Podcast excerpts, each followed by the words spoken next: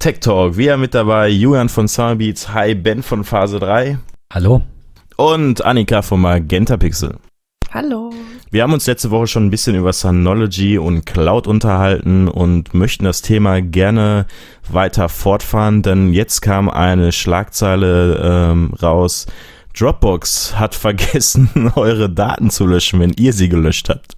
Ups. Ja, Annika, wie sieht's aus? Was, wie arbeitest du mit Dropbox? Kannst du Dropbox jetzt noch vertrauen und was ist deine Einstellung dazu? Ähm, also ja, ich arbeite ja ausschließlich mit Dropbox, ähm, hatte ich ja in der letzten Folge erzählt, ähm, weil es einfach umsonst ist, ich dafür Speicherplatz habe und ähm, meine äh, Kommilitonen das halt auch benutzen, wenn ich es fürs Studium brauche. Ähm, und es ist so, dass ich sowieso so ganz hochsensible Daten da bis jetzt nicht hochgeladen habe.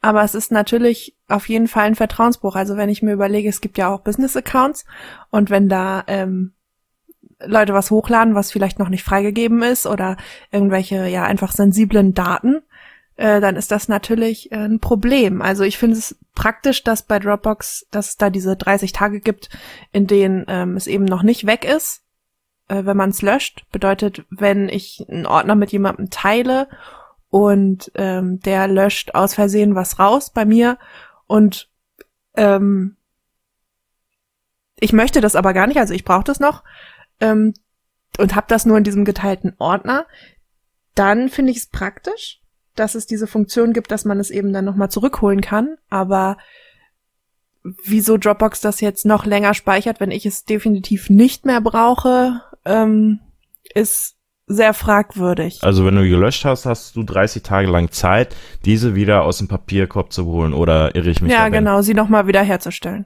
Ich, äh, ich meine, dass das immer noch so ist, ganz genau.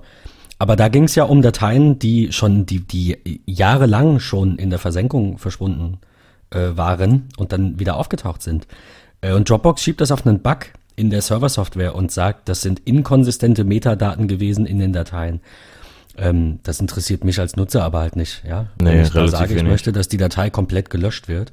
Und wenn Dropbox sagt, das haben sie jetzt in, im Zuge dieser Problematik in einer Stellungnahme erklärt. Äh, Sie sagen, normalerweise entfernen wir Dateien und Ordner spätestens 60 Tage, nachdem ein Nutzer sie gelöscht hat, vollständig von unseren Servern. Gut, wird irgendwo im Kleingedruckten stehen, kann ich auch noch mit leben, ja, die, dass, dass die Dateien da vielleicht noch ein paar Tage länger da sind.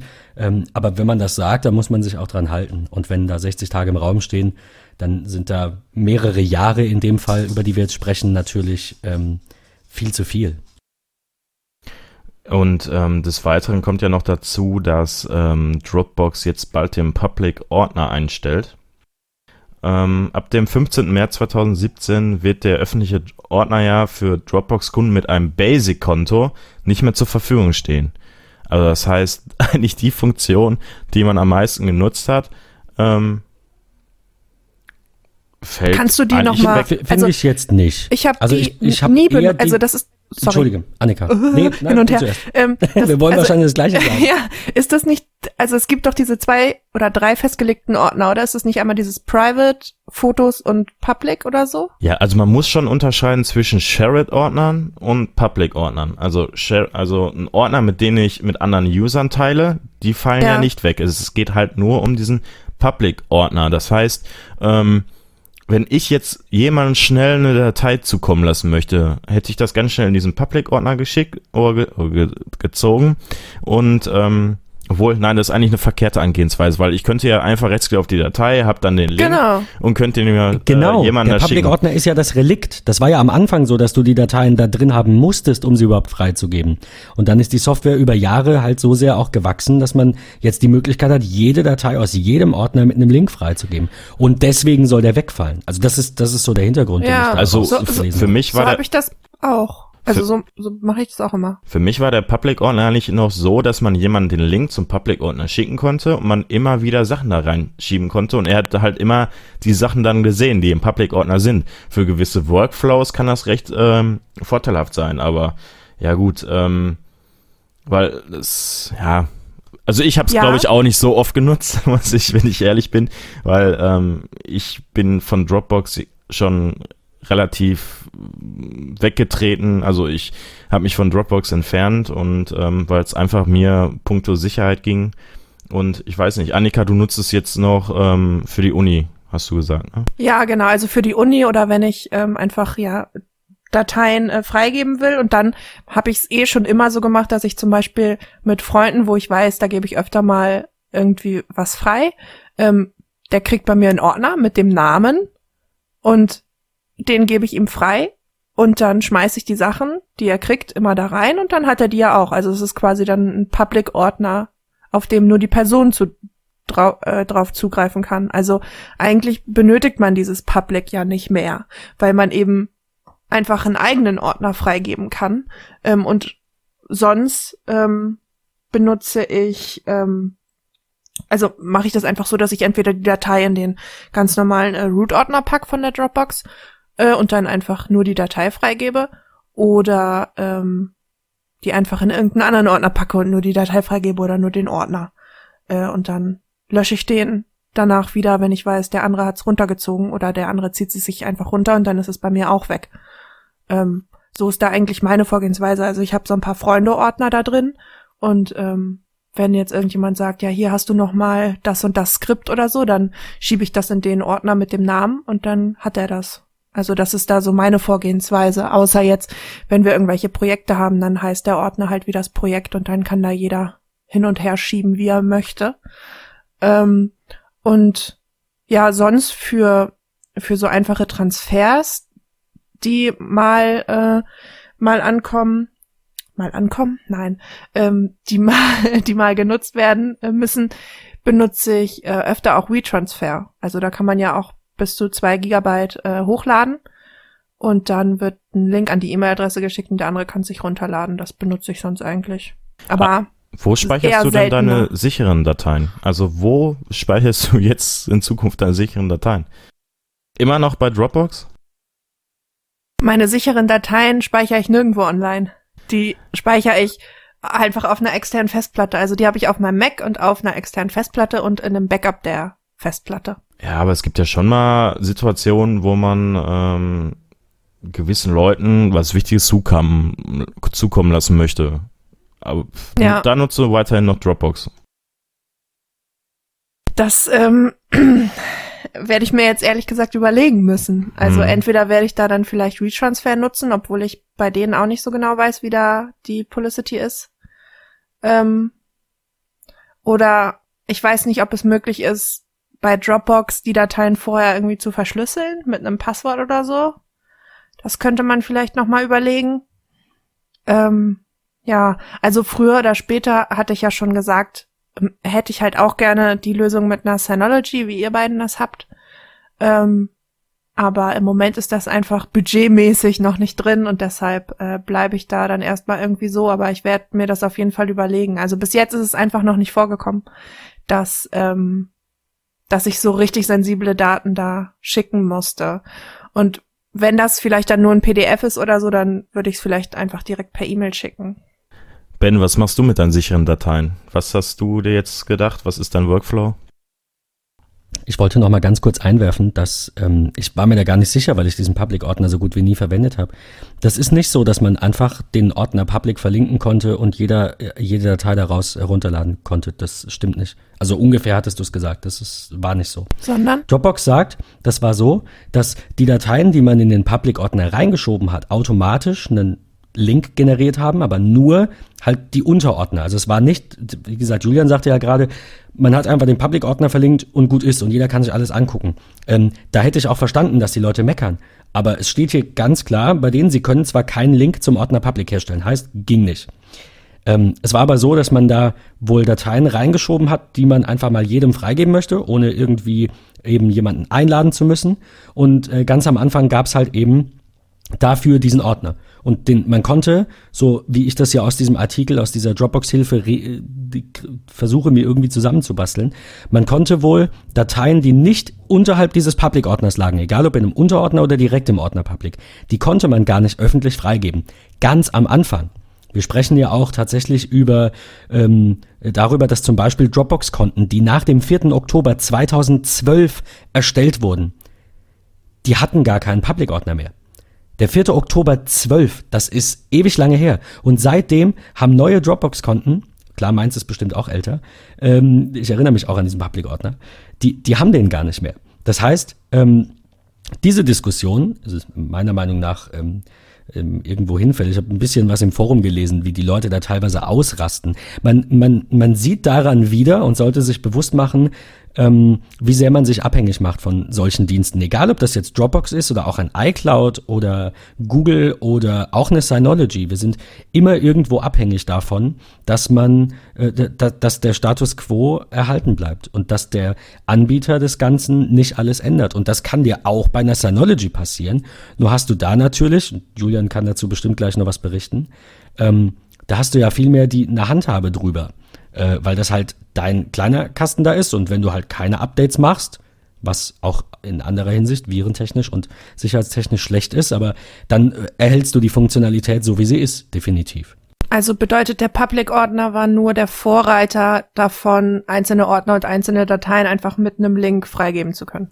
So wie ich es verstanden habe, genau das, richtig. Okay, also Shared, Shared Folders gab es ja schon von Anfang an, aber teilen konnte man wohl nur die Dateien, die im Public-Ordner mhm. liegen und die natürlich auch nur ähm, halt Public, ja, also jeder, der den Link hatte, kann die Datei runterladen, Punkt, Ende aus. Das ist ja jetzt alles viel detaillierter. Du kannst jede Datei aus deiner ganzen Dropbox freigeben zum Herunterladen oder auch nicht, glaube ich, äh, zum Bearbeiten, wie auch immer das ist so umfangreich geworden und die schalten eine Funktion ab, die Nutzer, die nach 2012 an Bord kamen, gar nicht mal nutzen konnten. Und da sprechen ja. wir halt über vier Jahre. Also äh, wenn das so lange schon feststeht, dass dieser Ordner irgendwann ausläuft, dann hätte man sich, das ist meine Meinung, irgendwann zwischenrein mal eine Alternative überlegen können.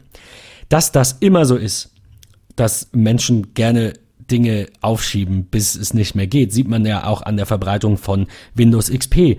Bahnautomaten, EC-Automaten. Es gibt so viele Dinge, äh, so viele Computer, auf denen noch Windows XP läuft. Und ähm, da wird teilweise, da fließt teilweise richtig viel Geld dafür, dass Microsoft auf diesen Geräten noch Support bietet. Ähm, das ist ja meiner Meinung nach einfach den technischen Fortschritt verpennt. Und naja, wir, wir hatten es da in den letzten Folgen, glaube ich, auch schon mal ein bisschen drüber. Es ist halt einfach so.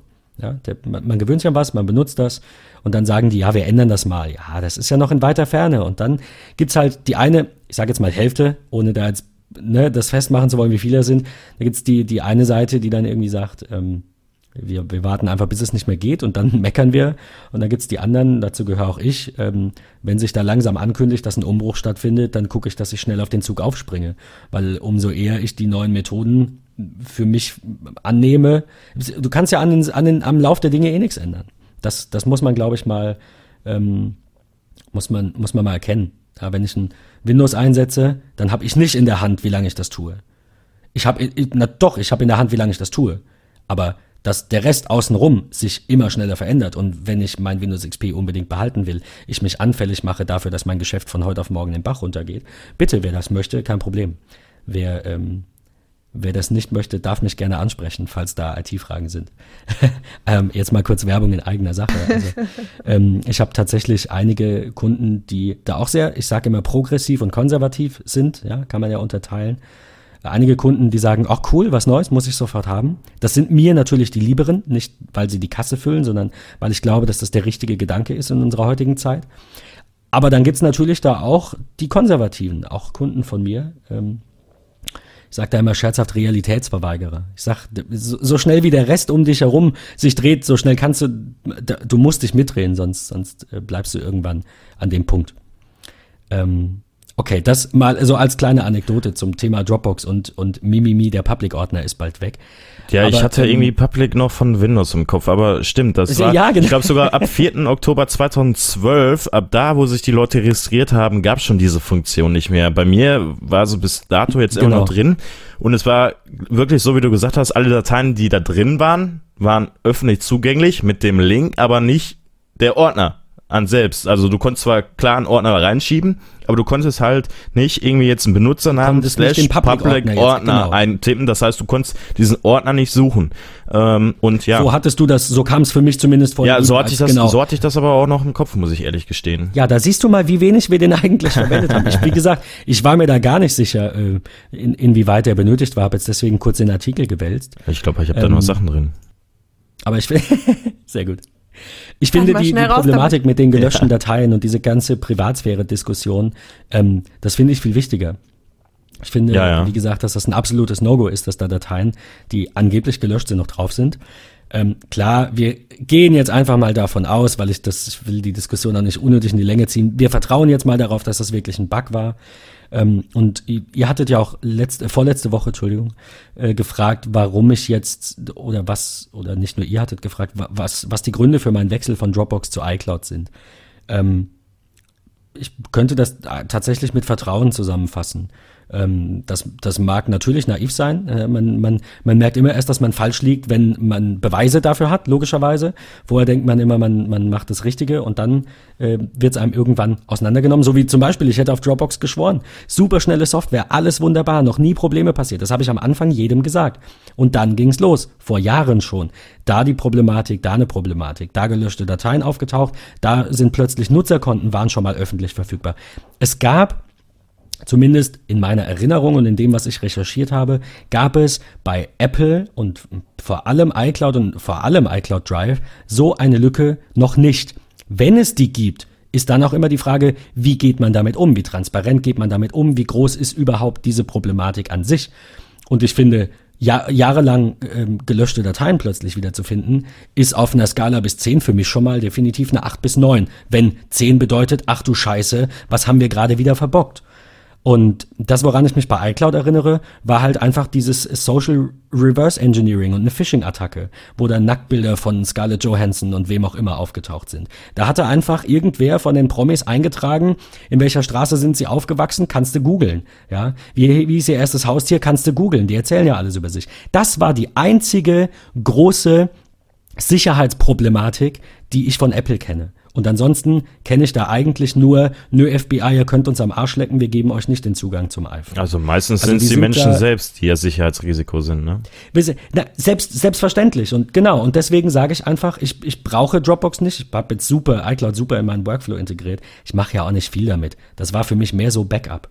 Ähm, quasi, ne? Also ich hatte alle Dateien in Dropbox und wusste immer, sie sind da. Jetzt habe ich halt nur noch Dokumente und Download, äh, Dokumente und Schreibtisch in der iCloud und habe meinen Business-Ordner, in dem alles drin ist, was ich geschäftlich brauche, einfach in Dokumente reingepackt. Macht ja auch nichts, dann ist der Pfad halt einfach ein anderer. Aber wenn ich eine neue Rechnung erstellt habe oder wenn ein Kunde mir ein Bild schickt und ich das in den Kundenordner ablege, dann ist das direkt in diesem passenden iCloud-Ordner und somit natürlich auch, ähm, auch hochgeladen und da auch wieder sicher, in Anführungszeichen. Ne? Klar, da können wir tagelang drüber diskutieren, welche Möglichkeiten es da gibt. Ähm, und dann mache ich ja ein Time Machine Backup auf meine Synology. Die wiederum, hatte ich glaube ich in der letzten Folge schon, per Hyper Backup dann auf Amazon sichert. Also ich, meine Dateien sind weitestgehend sicher. Wie gesagt, Negativschlagzeilen über iCloud wenige. Ähm, und da, wie du sagtest, Julian, menschlicher Fehler bei der größten, also es war wirklich ein schlimmes Ding, gar keine Frage, aber einfach menschliches Versagen. Und äh, die Systeme werden ja auch immer weiter irgendwie ähm, ja, weiterentwickelt und versucht, sicherer zu machen. Aber was nutzen wir denn jetzt, wenn wir äh, Daten synchronisieren wollen? Ja, das ist, das ist die große Frage. Also ich habe ähm, Folgendes gemacht. Ganz, ganz am Anfang, als ich so pro Dropbox war, habe ich überlegt, wie bekomme ich Dateien schnell zu meinen Kunden. Also bei jedem Kunden musste dann ne, Dropbox laufen. Das, das habe ich so nie umgesetzt, aber das war so der Plan. Und äh, ich äh, hätte dann, also es gab zwei, drei Ordner, aber das war's. Ähm, ich hätte dann äh, dem Kunden einfach eine Datei in den Ordner gelegt und einen Tag später ist die dann bei ihm synchronisiert. Wir reden jetzt hier von Installationsdateien, Windows Server, was auch immer, E-Mail, ähm, neue Office-Version, whatever, ja. Die Kunden haben nicht alle eine schnelle Internetleitung. Also warum nicht in so einen freigegebenen Ordner packen und der lädt das im Hintergrund runter und wenn der Download abgeschlossen ist, dann mache ich mich an die Arbeit. Das spart dem Kunden ein bisschen Geld und Zeit und mir Nerven, weil ich hasse nichts mehr, als vor so einem blöden Balken zu sitzen und darauf zu warten, dass es weitergeht. Das ist verschwendete Zeit. Ähm, habe ich so, wie gesagt, nicht umgesetzt. Jetzt kann ich das dank Synology machen. Und zwar gibt's ja einmal ähm, den Cloud Station Server, der läuft jetzt auf meiner Synology. Und dann habe ich für die Kunden, die das brauchen, einen äh, gemeinsamen Ordner angelegt, also so nennen die sich, ja, diese Shared Folders auf der Synology und habe für jeden ähm, Kunden einen Benutzer angelegt und dann, und jetzt kommt's, wahlweise entweder auf der Synology des Kunden direkt die Synchronisation eingerichtet, das funktioniert auch super. Oder bei einem Kunden, der keine Synology hat, habe ich auch einfach den Client installiert. Also was du gerade sagtest, Julian. ne? Auch einfach total super ist. So wie Dropbox früher. Schmeißt Ja, einfach genau. einen Client drauf, sagst synchronisier mit meiner Synology hier, mit dem und dem Ordner, Thema erledigt. Einziges Ja. Manko, vielleicht hast du da eine Idee. Ich habe ein, ein ISO, 2,5 Gigabyte großes Windows Server, ich weiß nicht, oder Office ISO oder was. Äh, Windows 7 war es, glaube ich. Habe ich in den Unterordner verschoben. Und zwar, jetzt muss ich kurz überlegen, über die File Station, so heißt es ja, über diesen Explorer auf meiner Ja. Synology habe ich das in den Unterordner verschoben. Was jetzt auf dem Kunden-Client passiert ist, mit dem dieser Ordner synchronisiert wird, ist, dass der ähm, die Datei neu runterlädt. Der hat die Datei lokal aus dem Ordner gelöscht und lädt sie jetzt von meiner Synology in den ISO-Ordner wieder runter. Und das mit 31 Kilobit. Also das finde ich unschön. Das war bei Dropbox, da muss, muss man Hut vorziehen, von Was- was- Anfang an super Habe gelöst. hab ich nicht ganz verstanden. Was nochmal? Also was? ich habe eine Datei verschoben. Ja, in einen Sync-Ordner, der synchronisiert wird. Nein, aus, nee, nee, nee, nee, von der obersten Ebene des Sync-Ordners in den Unterordner. Ja. Das ist der ganze Ja, Hokuspokus. verstanden. Und die Datei wird neu erstellt, anstatt dass der Client Ah, signalisiert dem System, verstanden. das ist doch die gleiche Datei, du Idiot, ja. Ja. schieb die mal bitte in den Unterordner. Ja. Das hat Dropbox von Das Anfang heißt, an. der Client löscht und lädt neu runter. Ja genau, gut, das, ist jetzt also aktuell das, der Fall, finde ich ein bisschen doof. Ja, also das ist mir zum Beispiel noch nicht so aufgefallen. Ähm, Schade. nee, Dann hast also du auch ich, keine Lösung.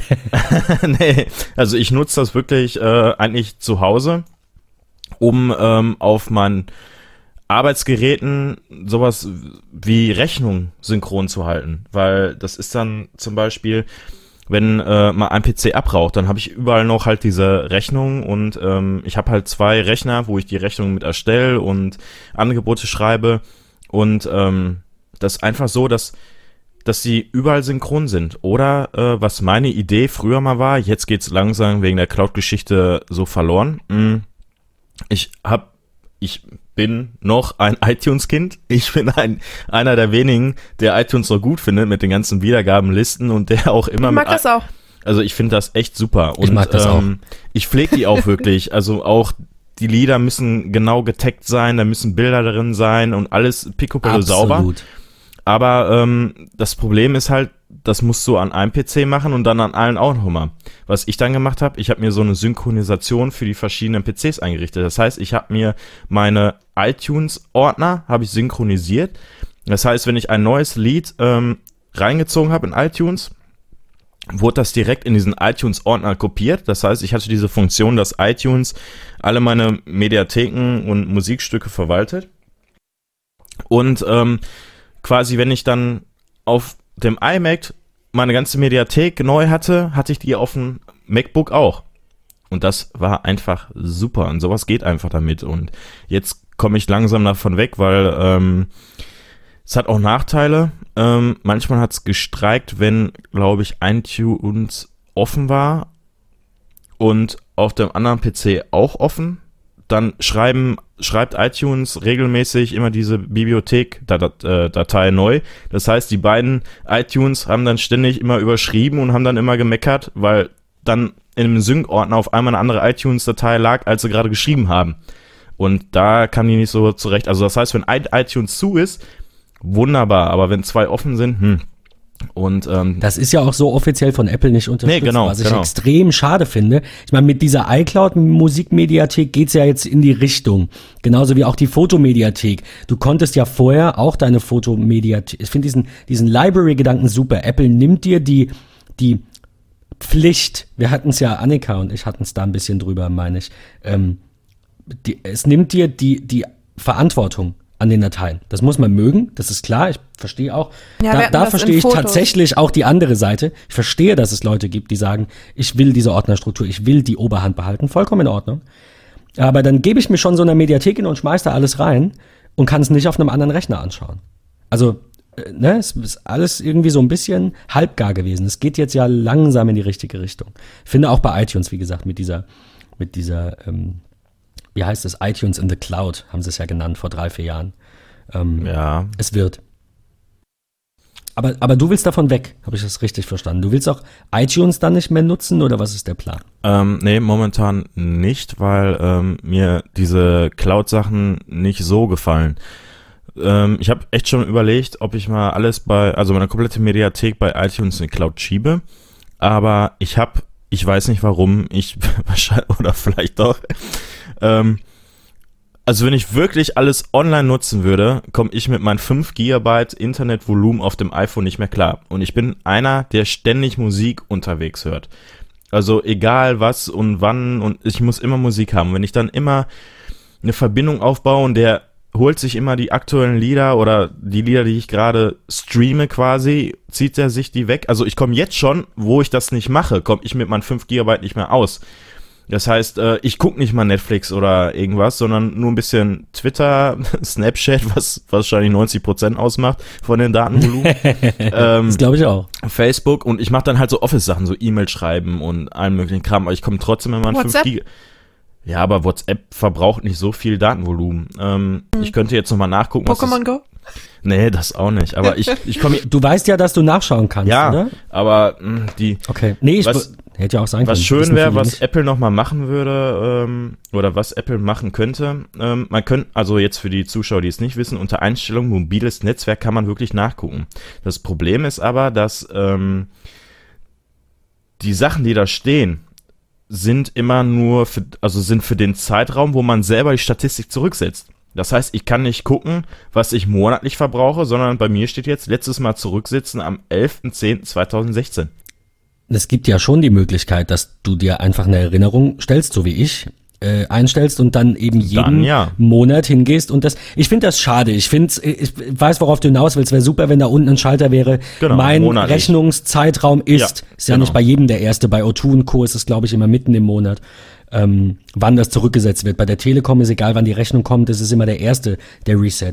Aber das könnte man ja entweder in diesem äh, Netzbetreiberprofil, das wird ja auch hin und wieder aktualisiert, diese Meldung kennt ja jeder, Netzbetreibereinstellung. Ja warum pflegen sie es nicht da ein? Warum kann ja. da der Anbieter nicht sagen, wann er abrechnet, beziehungsweise meinetwegen auch, ähm, auch mir die Option geben, dass ich es einstellen kann, zusätzlich, äh, dass ich einmal sagen kann, setz es bitte immer am ersten um 0 Uhr zurück. Wäre gar kein Problem. Das Ding ist ja eh mal an. Das, da ich vergesse ja das eh auch immer. Und ich habe halt bei mir im in meinem Tarif auch nicht die Möglichkeit, irgendwie so ein Online, also ich bin bei Simfinity und da gibt es nicht die Möglichkeit, online nachzugucken, wie viel man schon verbraucht hat. Also bei O2 oder so kann man sich da dann immer noch anmelden. Böse. Und dann ähm, einfach gucken, was man, ähm, was man verbraucht hat schon. Aber das geht bei Simfinity nicht. Und deshalb nutze ich das eigentlich. Und es gibt dafür ja auch Apps, ähm, die sowas machen. Aber da habe ich noch keine gefunden, mit dem ich zufrieden bin, weil die musst du auch irgendwie alle paar Tage neu starten, damit die sich das immer ziehen. Und das finde ich super nervig. Also ich würde das auch am liebsten einfach nur eine Schaltfläche irgendwie immer zum ersten einmal löschen, einmal resetten und fertig. Das verstehe ich auch nicht, dass es das noch nicht gibt. Wirklich. Also ich warte also, halt entweder darauf, dass ich jetzt entweder endlich mal, dass Infinity endlich mal so einen Online-Zugang macht, dass du dich da anmelden kannst und sowas dann halt alles siehst oder dass Apple das endlich mal auf die Reihe bekommt, sowas zu bringen. Also ich muss Ich habe gerade nachgeschaut, hm? ich habe die Statistik auch im Dezember das letzte Mal zurückgesetzt, also so viel was, dazu. Was was was, was hast du denn so auch verschwitzt? Ich muss mich da auch immer Bitte? dran erinnern. Was was hast du denn jetzt so vom Dezember Verbrauch mit deinem iPhone? Ähm ja, wo sieht man irgendwo die Summe? Ja, ähm, ganz oben. Ah, sorry, ich war, ich war ganz unten. Aktueller Zeitraum 1,9 Gigabyte. Seit dem 1.12. Ja ich kann, ich, ich ja, verstehe auch, also Wahnsinn. also wirklich, es gibt, doch, ich verstehe natürlich eins, ich bin oft in WLAN-Reichweite und zwar sehr oft. Ich habe kaum einen Arbeitsweg, ja. Ich habe, äh, also. Ein Arbeitsweg klar, außerhalb ich, des WLANs. Wenn ich, wenn ich, genau, ja.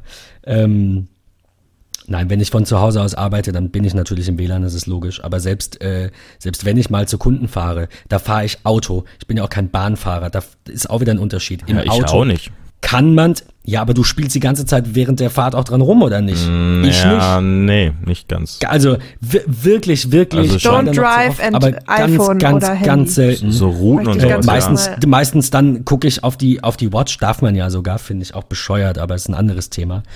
Ähm, meistens gucke ich nur auf die Watch oder schaue dann an der Ampel mal, wenn es irgendwie vibriert hat. Und ansonsten fahre ich. Dann bin ich beim Kunden, da bin ich bei jedem Kunden im WLAN eingebucht. Das setze ich voraus. Ja? Also das, ich, nee, ich war also einfach so, jetzt mal, wenn ich so, wenn ich so überlege, ich meine, bei meiner Freundin ist das ähnlich, ja, wie, die hat zweieinhalb Gigabyte, hat jetzt mittlerweile auch gelernt, damit hinzukommen. Man muss ja auch mal so ein bisschen nachdenken, was man so tut. Wenn man halt morgens eine Stunde in der Bahn sitzt und eine Stunde lang dauerhaft Snapchat aufhat, dann kann das ja nicht funktionieren. Aber wie gesagt, da äh, gehöre ich halt auch einfach nicht zu. Ähm, deswegen, wie gesagt, komme ich mit meinen, ich glaube, ich habe anderthalb Gigabyte im Monat, komme ich auch bisher hin. Äh, ohne Probleme. Wa- Also ich weiß ich nicht, Julian, wir, wir müssten mal das Experiment machen. Du müsstest einfach mal zurücksetzen im Februar und dann Ja. schauen wir mal gemeinsam Ende Februar, wo du Daten verbrauchst, dann sage ich Ja. dir, was du davon optimieren Ja, könntest. weil ich habe jetzt Also wo in ich, drei, ist ja logisch, muss ja irgendwas sein. ich habe jetzt so. äh, in drei Monaten, also bis auf zehn Tage, habe ich jetzt 16 Gigabyte verbraucht. Davon ist das meiste ähm, ein Gigabyte App Store, warum auch immer. Den habe ich jetzt mal gerade. Habe ich ähm, unterwegs aus. Habe ich aus. Ja, ich brauche keine Updates. lädt, die- das, das ist es doch. Er lädt doch, da fängt's doch an. Er lädt im Hintergrund automatisch nicht. Updates. Sollte man anhaben. Jetzt Ja. bist du unterwegs. Was denkt er sich? Alle Apps, die kleiner als, was die aktuelle Grenze 200 MB sind? Kein Thema. Ich lade das Update runter. Ein Mhm. ja, Gigabyte. Geht gar nicht. Also Nee. das sollten sie ausstellen, dass die automatischen Updates äh, nur in WLAN gezogen werden. Dann ähm, 800 MB Aber das kann man doch Facebook, ausstellen. Ähm, 400 MB Google Maps. Dann Das kann man ausstellen. Instagram Annika hat recht. 500, Snapchat hat, habe ich gerade auch schon gesehen. Snapchat war gar nicht so viel. Äh, okay, 800 MB. Ja, und dann Safari, 2 Gigabyte. Und was, was äh, bei mir relativ viel ist, ähm, Systemdateien, 3,7 Gigabyte. Das heißt, hier steht irgendwie Dokumentation und Synchronisation schon 1 Gigabyte. Ja, ist fraglich, was er dann halt da synchronisiert, ne? Du meinst jetzt ganz unten bei den Systemdiensten. Ja, genau, Systemdienste. Sind bei mir 3,7 Gigabyte. Muss ich nochmal eben nachschauen. Ich Da auch. sind es bei mir 667 Megabyte in zwei Okay. Monaten. ja, bei mir Und was hattest du da als, als 3,7. größten Punkt? Was war das? Der, der unter den Diensten, der, der oberste mit dem meisten Verbrauch? War äh, was? Dokumente und Synchronisation. Da habe ich 96,9 MB. Das ist Ja, äh, iCloud, iCloud und iCloud Drive. Also diese, diese ähm, WhatsApp-Backup zum Beispiel. Hast du eingestellt, dass dein WhatsApp-Backup äh, äh, gemacht werden kann? Ich, obwohl ich glaube, man kann gar nicht umstellen, ob das im WLAN Ich passiert bin da oder bei nicht. 2,5 Bin ich sicher. Megabyte. Ja, ich weiß nicht, was mein Handy hier macht. Also, ist Wahnsinn. Systemdienste allgemein habe ich 57,7 Megabyte seit dem 5.1. Da habe ich das letzte Mal zurückgesetzt. Also ich versuche es immer dann am Anfang des Monats dran Ich, zu ich denken. werde euch, ich werde euch erinnern. Ich werde mir das gleich notieren und werde euch erinnern, am 1.2. kriegt ihr von mir eine Nachricht morgens um 8. Die 8 Stunden zählen wir mal nicht. Und dann sage ich, so, jetzt hier zurücksetzen. Dann mach, gucken wir mal Ende Februar, wer länger damit hinkommt. Nee, also, das. also um ich komme mit meinen 2 Gigabyte aus. Danke. Der Glauben, der Glauben an die Menschheit ist wieder ein bisschen Also ich bin jetzt bei gewachsen. 625 seit 5.1. Und das Okay. ist schon relativ viel, weil äh, wir auf der Arbeit und so ähm, kein WLAN hatten Anfang des Monats. Also das wurde alles umgestellt und da hatten wir keins.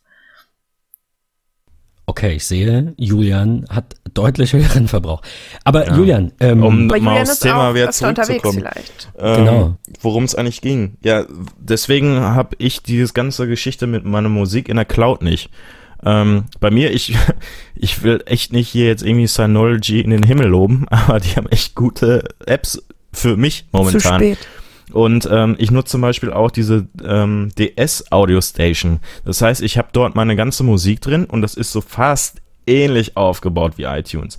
Ähm, das heißt, ich habe hier auch meine Musik-App von Synology auf dem Handy und kann, das ist das Schöne, ich kipp irgendeinen Ordner Musik, kipp ich mir ähm, auf die Synology und das Programm erkennt direkt, hier ist neue Musik und er importiert direkt in dieses Programm. Und ich kann mir hier Wiedergabenlisten machen, ich kann mir die äh, offline runterladen. Und das ist halt dieses, also ich bin da echt begeistert von, weil ähm, bei iTunes, ja, also hätte aber bei iTunes kannst du auch nur offline hören. also, also wenn die Dateien runterlädst, auch- ne? Ja, ja, ja, ich meine nur, also da ist, da ist ja so in der Herangehensweise kein Unterschied, vielleicht nur in der Usability, aber ich habe meine, ähm, meine iTunes-Mediathek, meine ich, auch für mobiles Netz gesperrt. Ich schaue jetzt nochmal nach. Bin ziemlich sicher, dass da bei Musik kein Haken drin ist. Genau. Aber ja, kannst bei, du denn in Genau, iTunes- Musik und iTunes Store. kannst du denn Musik in iTunes reinkippen, die in die Cloud hochladen und dann auf deinem iPhone wieder runterladen? Selbstverständlich, das nennt sich iTunes Match, das kostet 25 Euro im Jahr. Ja, aber siehst du, das Noch. kostet Geld. Ja, es kostet 25 Euro und dafür Ja, muss ich und nicht mit meine Zanull- Mediathek umziehen und irgendwelche Apps einrichten. Ja, Ich aber will- mit ich will- kann ich ich das. nicht sagen- äh, nee, und das zweite, Ich will was nicht sagen, dass das ist, schlecht ist. Ich will nur sagen, dass es geht. ja, und das zweite, was gut ist, ständig kommen immer Leute, ey, hast du mal neue Musik? Dann richte ich den einen Nutzerordner ein, gib denen nur diese App frei, die installieren die App und haben immer auch mit mir die neueste Musik oder wir erstellen uns im bekannten Kreise. Jeder kann als User seine privaten Wiedergabenlisten machen, man kann aber auch öffentliche machen. Das heißt, ich mache dann im Monat zum Beispiel meine Sport-Playlist, gebe die dann an meine Bekannten frei und die können dann sehen hier, das ist Julians Januar-Sportliste und können dann mit der App auch diese Liste runterladen und diese Musik hören. Und das ist für mich eigentlich, also es läuft optimal, muss ich ganz Das ist ehrlich sagen. natürlich ein Spotify. riesiger Vorteil. Das klingt sehr cool. Aber ja, Annika hat recht, das geht bei Spotify ist auch Kostet und bei Geld. Apple Music wird das auch kommen. Und Ja, die Leute wo- müssen die Spotify Frage ist, Julian, 4,99. Genau, die Frage ist, woher kommt die Musik, die du besitzt? Genau, du hast da Na, die eine Auswahl ich. von Millionen Also- Liedern. Du musst Und- die Musik dann kaufen, aber dafür müssen, muss ich keinen iTunes-Account haben und die Leute, die auf meine Musik zugreifen wollen, brauchen keinen iTunes-Account. Ja. Man muss natürlich, der Nachteil ist die Musik kaufen, aber weil ich als äh, Musiker das sowieso regelmäßig mache, also Aber, aber Deswegen. genau das ist ja die Frage. Das ist, wie kaufe ich ein Auto, lease ich das, miete ich das? Das sind ja immer unterschiedliche Ansätze. Und ähm, äh, ich denke, dass beide ihre Daseinsberechtigung haben. Aber wir sehen, dass deine Herangehensweise, Musik zu kaufen und die dann über die DS Audio, das, das klingt alles wunderbar. Aber das geht natürlich zurück, weil ich ja, weil, weil, weil viele auch ja, es ist nicht bequem, ne? Es muss deutlich halt höhere Ausgaben Ja. haben für die Käufe, als sie hätten für ein Apple Music Abo. Dann sage ich, Leute, Ja. wenn ihr bei 5 Euro, 10 Euro im Monat liegt, gar keine Frage, ne, steht außer Frage. Aber so, so, sobald es ein bisschen da drüber ist und auch diese Regelmäßigkeit da ist und nicht 2015 habe ich 1000 Euro in Musik investiert und dann zwei Jahre später null, ähm, wer da so eine gewisse Regelmäßigkeit hat und auch gerne neue Musik hat und auch eher, ähm, also ich zum Beispiel höre eigentlich überwiegend Alben. Also mir gefällt ein Titel von einem Künstler, dann lade ich mir direkt das Ja, Album, auf dem der Titel auch. drauf ist, höre es komplett durch und entweder merke ich dann, der Künstler ist komplett Schrott, dann kommt alles weg. ich bin nicht der, der diese Top 100 sonst irgendwas äh, von heute, von morgen oder wie auch immer. Das, das Nee, da muss ich dir recht geben, so bin ich aber auch. aber Also ich auch, bin- auch da wieder Geschmackssache. Ich will das gar Ja, nicht schlecht reden. Ähm, nur, also- ne, lad ja, mir dann das Album über Apple Music, find's vielleicht schlecht, lösch's wieder. Hat mich genau null gekostet. Das Album an sich, natürlich zahle ich monatlich, aber Mhm. dieser Fehltritt, dieser Fehlkauf in Anführungszeichen, Fehldownload kann man sagen, der kostet mich nix. Und das kann ich im Sekundentakt machen. Ich kann so- sofort 30 Millionen Titel anspielen. Das wäre doch gerade für dich auch eine super Sache, so als DJ. Ja, aber dann habe ich die Musik nicht. Ich habe die Erlaubnis nicht, diese Musiktitel dann auf Veranstaltungen zu spielen. Das heißt, ich muss die sowieso kaufen. Und ich bin das, Ja, das wahrscheinlich, wahrscheinlich, Achso, Entschuldigung, da war ich nicht up to date. nee, okay, alles klar. Wahrscheinlich kommt es auch davon, weil es ist, wie du gerade gesagt hast, es ist eine persönliche Meinung wieder. Ich besitze gerne die Musik. Bei, bei Filmen und Videos ist mir das völlig egal. Ich gucke eine Serie, gucke die aber auch nur einmal. Weil wenn ich die das zweite Mal gucke, Ja. langweilt es mich. So Musik höre ich Aber die Musik Titel. Du 100 Mal am Stück dasselbe Titel, wenn er Ja, geil ist. so, klar. genau. Ja. So, und dann, wenn ich die nicht mal hören kann, der ist er irgendwann weg und nach sechs Jahren sage ich, boah, guck mal hier aus 2016, war das ein geiles Stück und dann auf einmal höre ich es wieder. Und ähm, also ich mache es unterschiedlich. Ich kauf gerne Alben, wenn mir der Künstler gefällt, aber ich bin mehr so, ich habe einzelne Titel und äh, kaufe immer Einzeltitel und ja, das, also für mich, Das ist natürlich auch eine günstigere Option. Wie gesagt, ich bin dann halt der, der sagt, ich will Ja. gleich mal das ganze Album durchhören. Und wenn du dir das kaufst, egal jetzt ob noch als Scheibe, gibt's ja auch noch, so als CD. sogar als Vinyl, das kommt Äh, oder, Vinyl, oder bei ja. Amazon oder so, dann zahlst du da trotzdem einen Zehner für, jetzt mal egal in welcher Darreichungsform, ja. und vor allem ähm, kriegst du als klar, CD sagst, so und direkt einzelne Titel. digital. Ja, richtig, stimmt. Ich bin gespannt, äh, wo das alles hingeht, aber ähm, erzähl doch noch mal ein bisschen mehr über deine, deine, deinen Gesamtgedanken quasi bei der Nutzung. Also ich habe verstanden, du willst wahrscheinlich alles auf die Synology umstellen. Ist doch richtig. Du willst Genau. irgendwann willst du die Synology so als Mutterschiff für alle deine Daten und alle Gelegenheiten irgendwie. Also mittlerweile ist es wirklich so. Ich habe mir, wie du, die ist, ich sag mal jetzt in im mittleren Bereich dieses Flagship gekauft. Wir haben ja diese 916 Plus und ähm, die ist ja Regel, also die ist ja neu. Und ähm, ich habe da jetzt so viel Festplatten reingeschoben, jetzt glaube ich auch erstmal Ruhe. Ich bewahre hier alles auf. Ich bewahre meine privaten Fotos auf in äh, Synology-Fotos. Und es ist jetzt wieder so letztens gewesen auf einer Veranstaltung. Julian, du machst Fotos. Jo, ich Fotos gemacht mit, mit, mit dem iPhone, kurz mal geknipst und dann war es, ja, wie, wie gibst du denen die Fotos, ne? Zack, hochgeladen, einen Ordner gemacht, alle Alben da, also alle Fotos in das Album, ähm, das nennt sich ähm, hier Synology Photostation.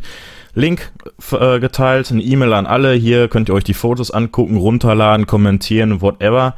Und ist halt einfach. Und ähm, ja, das ist quasi jetzt so das Flagship. Ich habe meine Musik da drauf. Ich kann die Musik mit meinen Bekannten teilen. Ähm, ich mache meine Backups da drauf. Ich lasse die Synology, die Backups zu Amazon im Hintergrund hochladen. Ähm, dann habe ich jetzt den nächsten Schritt gewagt und habe ich gesagt, alles klar, wenn, wenn das Teil jetzt sowieso schon immer läuft, ähm, ich brauche ja immer diese Erreichbarkeit auch. Also wenn ich das Teil jetzt nachts runterfahre und meine ganzen Bekannten sagen dann, oh, hier, ne, was ist, ist, ist aus? So, es schon alles erlebt. Man kann nämlich den, den Sanoichi nämlich auch sagen, fahre von 20 bis 3 Uhr morgens oder irgendwann runter und fahr dann wieder hoch was Strom spart, aber dann Ver ist er nicht erreichbar. ich aber gar nicht. Weißt du, was das da an Strom spart? Das ist heutzutage. Ja, also. Ich, ver hm. ich verstehe, dass das überwiegend bei den älteren Semestern einfach aus der Zeit kommt, wo das wirklich so war, dass ja. die Geräte im Standby ja, Kilowattstunden ohne Ende und hier paar hundert Euro oder Mark im Jahr. Aber mittlerweile verbraucht so eine Synology, ein MacBook, ein Monitor, ein Fernseher, alles, was wir heute haben, was nicht zig Jahre alt ist, verbraucht so wenig im Standby. Oder man spricht ja dann bei der Synology eher von idle. Sie ist ja nicht wirklich Standby, sie hat halt nur wenig genau. bis keine Festplattenaktivität. Sie, äh, sie ist sogar mittlerweile äh, so intelligent, dass man dann sagen kann, oder dass das, es funktioniert, habe ich schon ausprobiert, dass wenn ich mit meiner Musik-App auf die Synology drauf zugreife, dass die, meine App auf dem iPhone die Synology zu Hause weckt. Das hat den Nachteil, dass es schon ab und zu, je nachdem, wie die Internetverbindung ist, es schon mal ein, zwei Minuten dauern kann. Und das Problem, was ich dann gesehen habe, das ist, ähm, ich weiß nicht, ob Synology da noch dran arbeitet, dass mir die App dann manchmal sagt, der Server ist nicht erreichbar. Ich aber als Besitzer dieser Synology weiß dann, so, wenn ich jetzt also der, der rödelt dann halt die ganze Zeit, probiert sich anzumelden, äh, der schickt dann halt das Wake-up-Signal und irgendwann gibt der auf und sagt, ist nicht erreichbar. Und wenn ich das gleiche dann eine 15 Sekunden später nochmal mache, auf einmal, whoop, ist er eingeloggt. Also die App kriegt das, hat irgendwann ein Timeout und merkt halt nicht, dass die Synology ein bisschen länger brauchen. So, und das war halt so, wo die Bekannten dann gesagt haben, oh, fährt nicht hoch und wir können Unschön hier nicht programmiert ja. dann irgendwo, ja. Ja, und ich habe dann jetzt einfach, komm, lass sie 24 Stunden laufen. Das war jetzt auch der Beweggrund, warum ich jetzt meine kompletten Kalender und ähm, Kontakte von Google auf die Synology auch umgezogen habe. Ähm, das heißt, ich habe vorher, das kam glaube ich sogar erste iPhone 3G oder sowas. Ähm, ich glaube, naja, oder kann das auch Vierer schon gewesen sein, dass Google angefangen hat äh, zu sagen, dass man zu dem Gmail-Account kostenlosen Sync bekommt. Das heißt, für, für Kontakte und für Kalender. Und ich glaube, da habe ich das schon eingerichtet, weil her. da da fand ich schon den Gedanken cool. Du richtest das nur einmal auf allen Geräten ein und hast auf allen allen Geräten hast du deinen ganzen Kalender, deine ganzen Kontakte und seitdem bin ich eigentlich auch bei Google.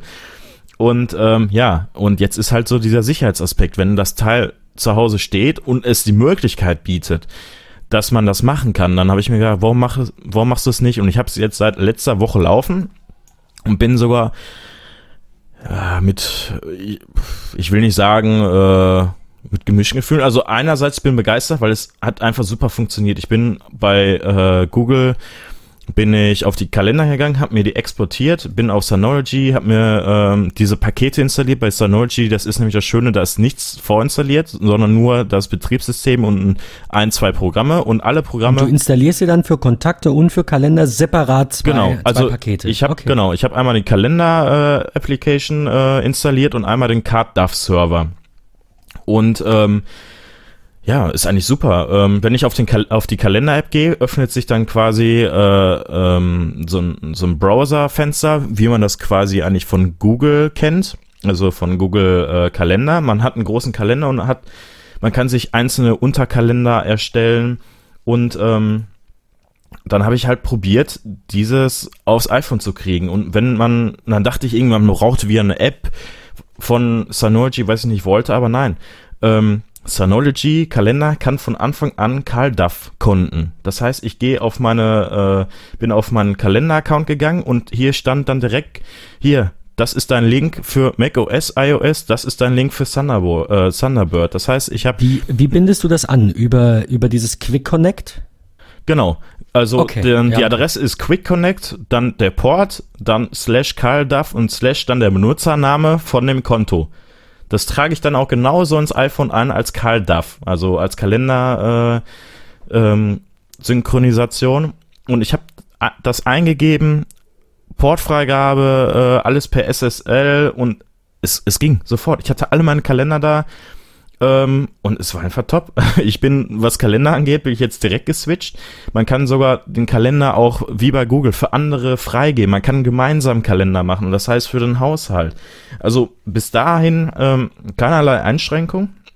Jetzt Was? kommt die, jetzt kommt das Aber, glaube ich. Mm, Ja, nicht aber. Das ist so, wenn Windows mit Mac wieder reden möchte. Das aber kommt bei den, äh, bei den Kontakten. Ich habe alle meine Kontakte bei Google und wollte die halt an diesen Karl Duff Server. Einerseits ist dieser Server ja, es ist, wenn man, wenn man, man kann, was, was, das erste, was mir ähm, aufgefallen ist, man muss die ähm, Sachen von Google in, oh, lass mich jetzt nicht lügen, in einem gewissen Format ähm, exportieren. Auf VCF. das, äh, ja, nicht VCF. Ich rate. Nee, Das ist, glaube ich, das V- VCAT-Format. VCAT, Da gibt's genau. Okay. ich glaube VCAT war es. Oder, oder, nee, der Karl Duff Server konnte nur VCAT. Ich glaube, äh, Google konnte sogar drei oder vier verschiedene Sachen, wo ich überrascht war. Das Problem ist dann, der Karl Duff Server hat bei manchen Kontakten nur die Hälfte übernommen. Warum auch immer. Weil ähm, das zum Beispiel so, ich hatte bei Kontakten bei Google einen Namen und hatte dann mehrere Telefonnummern. So eine privat, eine Handy, eine ähm, whatever. Und habe die dann exportiert. Und komischerweise, der CardDAV-Server hat das nicht erkannt. Also das war aber auch nicht bei vielen Kontakten, sondern, ja, weiß ich nicht. Ich habe irgendwie 400, 500 Kontakte. Ich glaube, dabei 100 waren das. Und ähm, dann dachte ich erst, hm, doof, der CardDAV-Server kann immer nur eine Telefonnummer. Was aber nicht so ist. Das heißt, auch dieser Server kann mehrere Handynummern und das heißt, ich musste nachträglich die ganzen Handynummern nochmal da eintragen, weil das Problem ist, man kann das nur auf dem Mac oder auf dem iPhone über die Synchronisation machen, weil es gibt nicht so wie beim Kalender auf der Synology eine richtige, vernünftige Oberfläche, wo man in der Oberfläche die Kontakte bearbeiten kann. Das, also, das ist so der Schade. Nachteil. Ja, das finde ich auch sehr schade. Und was man nicht machen Aber kann. kommt vielleicht noch, ne? Weiß man ja nicht. Ich hoffe, ich hoffe. Und was ich noch ähm, blöd finde, wenn man die Kontakte alle löschen möchte, kann man die auf der Synology auch nur einzeln anklicken und löschen und nicht alle 500. Weil mir ist das mal passiert. man muss nämlich aufpassen, wenn man die Kontakte bei Google exportiert, dass man dort nicht Google Plus mit an auswählt, weil da steht alle Kontakte. Und Ich bin auf alle Kontakte gegangen und alle Kontakte waren meine Kontakte plus die Kontakte von Google Plus. Google. Oh Gott. So, das heißt, ich habe irgendwas Aber um ist das Google nicht so, Plus dass du dieses, diesen. CardDAV-Server wieder deinstallieren kannst, um dann hast du das ausprobiert? Weil bei allen anderen Produkten, bei allen Nö. Paketen, die ich deinstalliere, fragt er immer, willst du alle Daten restlos löschen? Ich habe gerade Ja, die das wär- Notestation mal getestet, ja, so eine, so eine Evernote-Alternative mit To-Do-liste drin. Und dann habe ich gesagt, deinstallieren, da hat er gesagt, willst du alle Daten löschen? Ne? Obwohl ich Das vorher wär- alles einzeln gelöscht also, hatte, war nee. ein bisschen doof. Nee, Aber wir haben doch jetzt eh ich alle. OneNote. Ja, aber Ja, Julian, erzähl Sachen mal was zu? OneNote. Nein, bitte nicht. Ich, ich konnte mich noch nicht dazu, ganz kurz am Rande nur, ich konnte mich immer noch nicht dazu durchringen, das zu verwenden. Ehrlich nicht? Und, äh, Ich hab's jetzt und ich habe ja jetzt nee. auch den Stift. Es ist eigentlich ist es natürlich super geil, aber irgendwie ist es auch Microsoft Software. Und ich kenne Microsoft halt als wenig beständiges Unternehmen, was Software angeht. Ja, XP zu Windows 7, Vista zwischendrin, dann 8, 8, 1, 10, die wissen noch gar nicht, was sie wollen. Und da hat halt Apple so immer als Konkurrent für mich irgendwie, äh, sehe ich die, ähm, hatte halt eine ganz andere Philosophie und das ist so seit 15 Jahren dieselbe und alle sagen, es ist scheiße, aber genau das macht's für mich halt einfach. Ich kann jeden Mac, egal wie alt er ist, wenn er 10 Jahre alt ist, genauso supporten wie die aktuellen Dinger, weil halt alles genau gleich ist.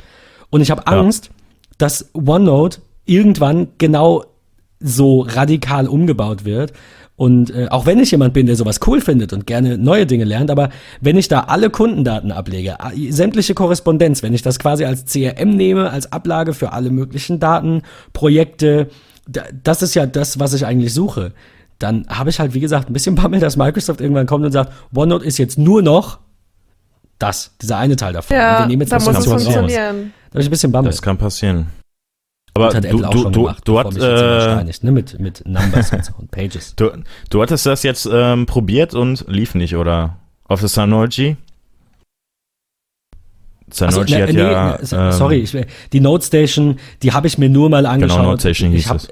Ich habe schon, ich habe das Bild schon gesehen, habe gesagt, okay, das ist es nicht. Aber sich damit auskennt, gut, ich das hatte ein paar Eigen- Minuten, ja. habe ich mir gesagt, okay, Note Station mal installieren, mal reingucken. Funktioniert super, man legt Notizen an. Es ist eigentlich wie so ein Evernote-Klon, nur lokal auf Mhm. dem Ding.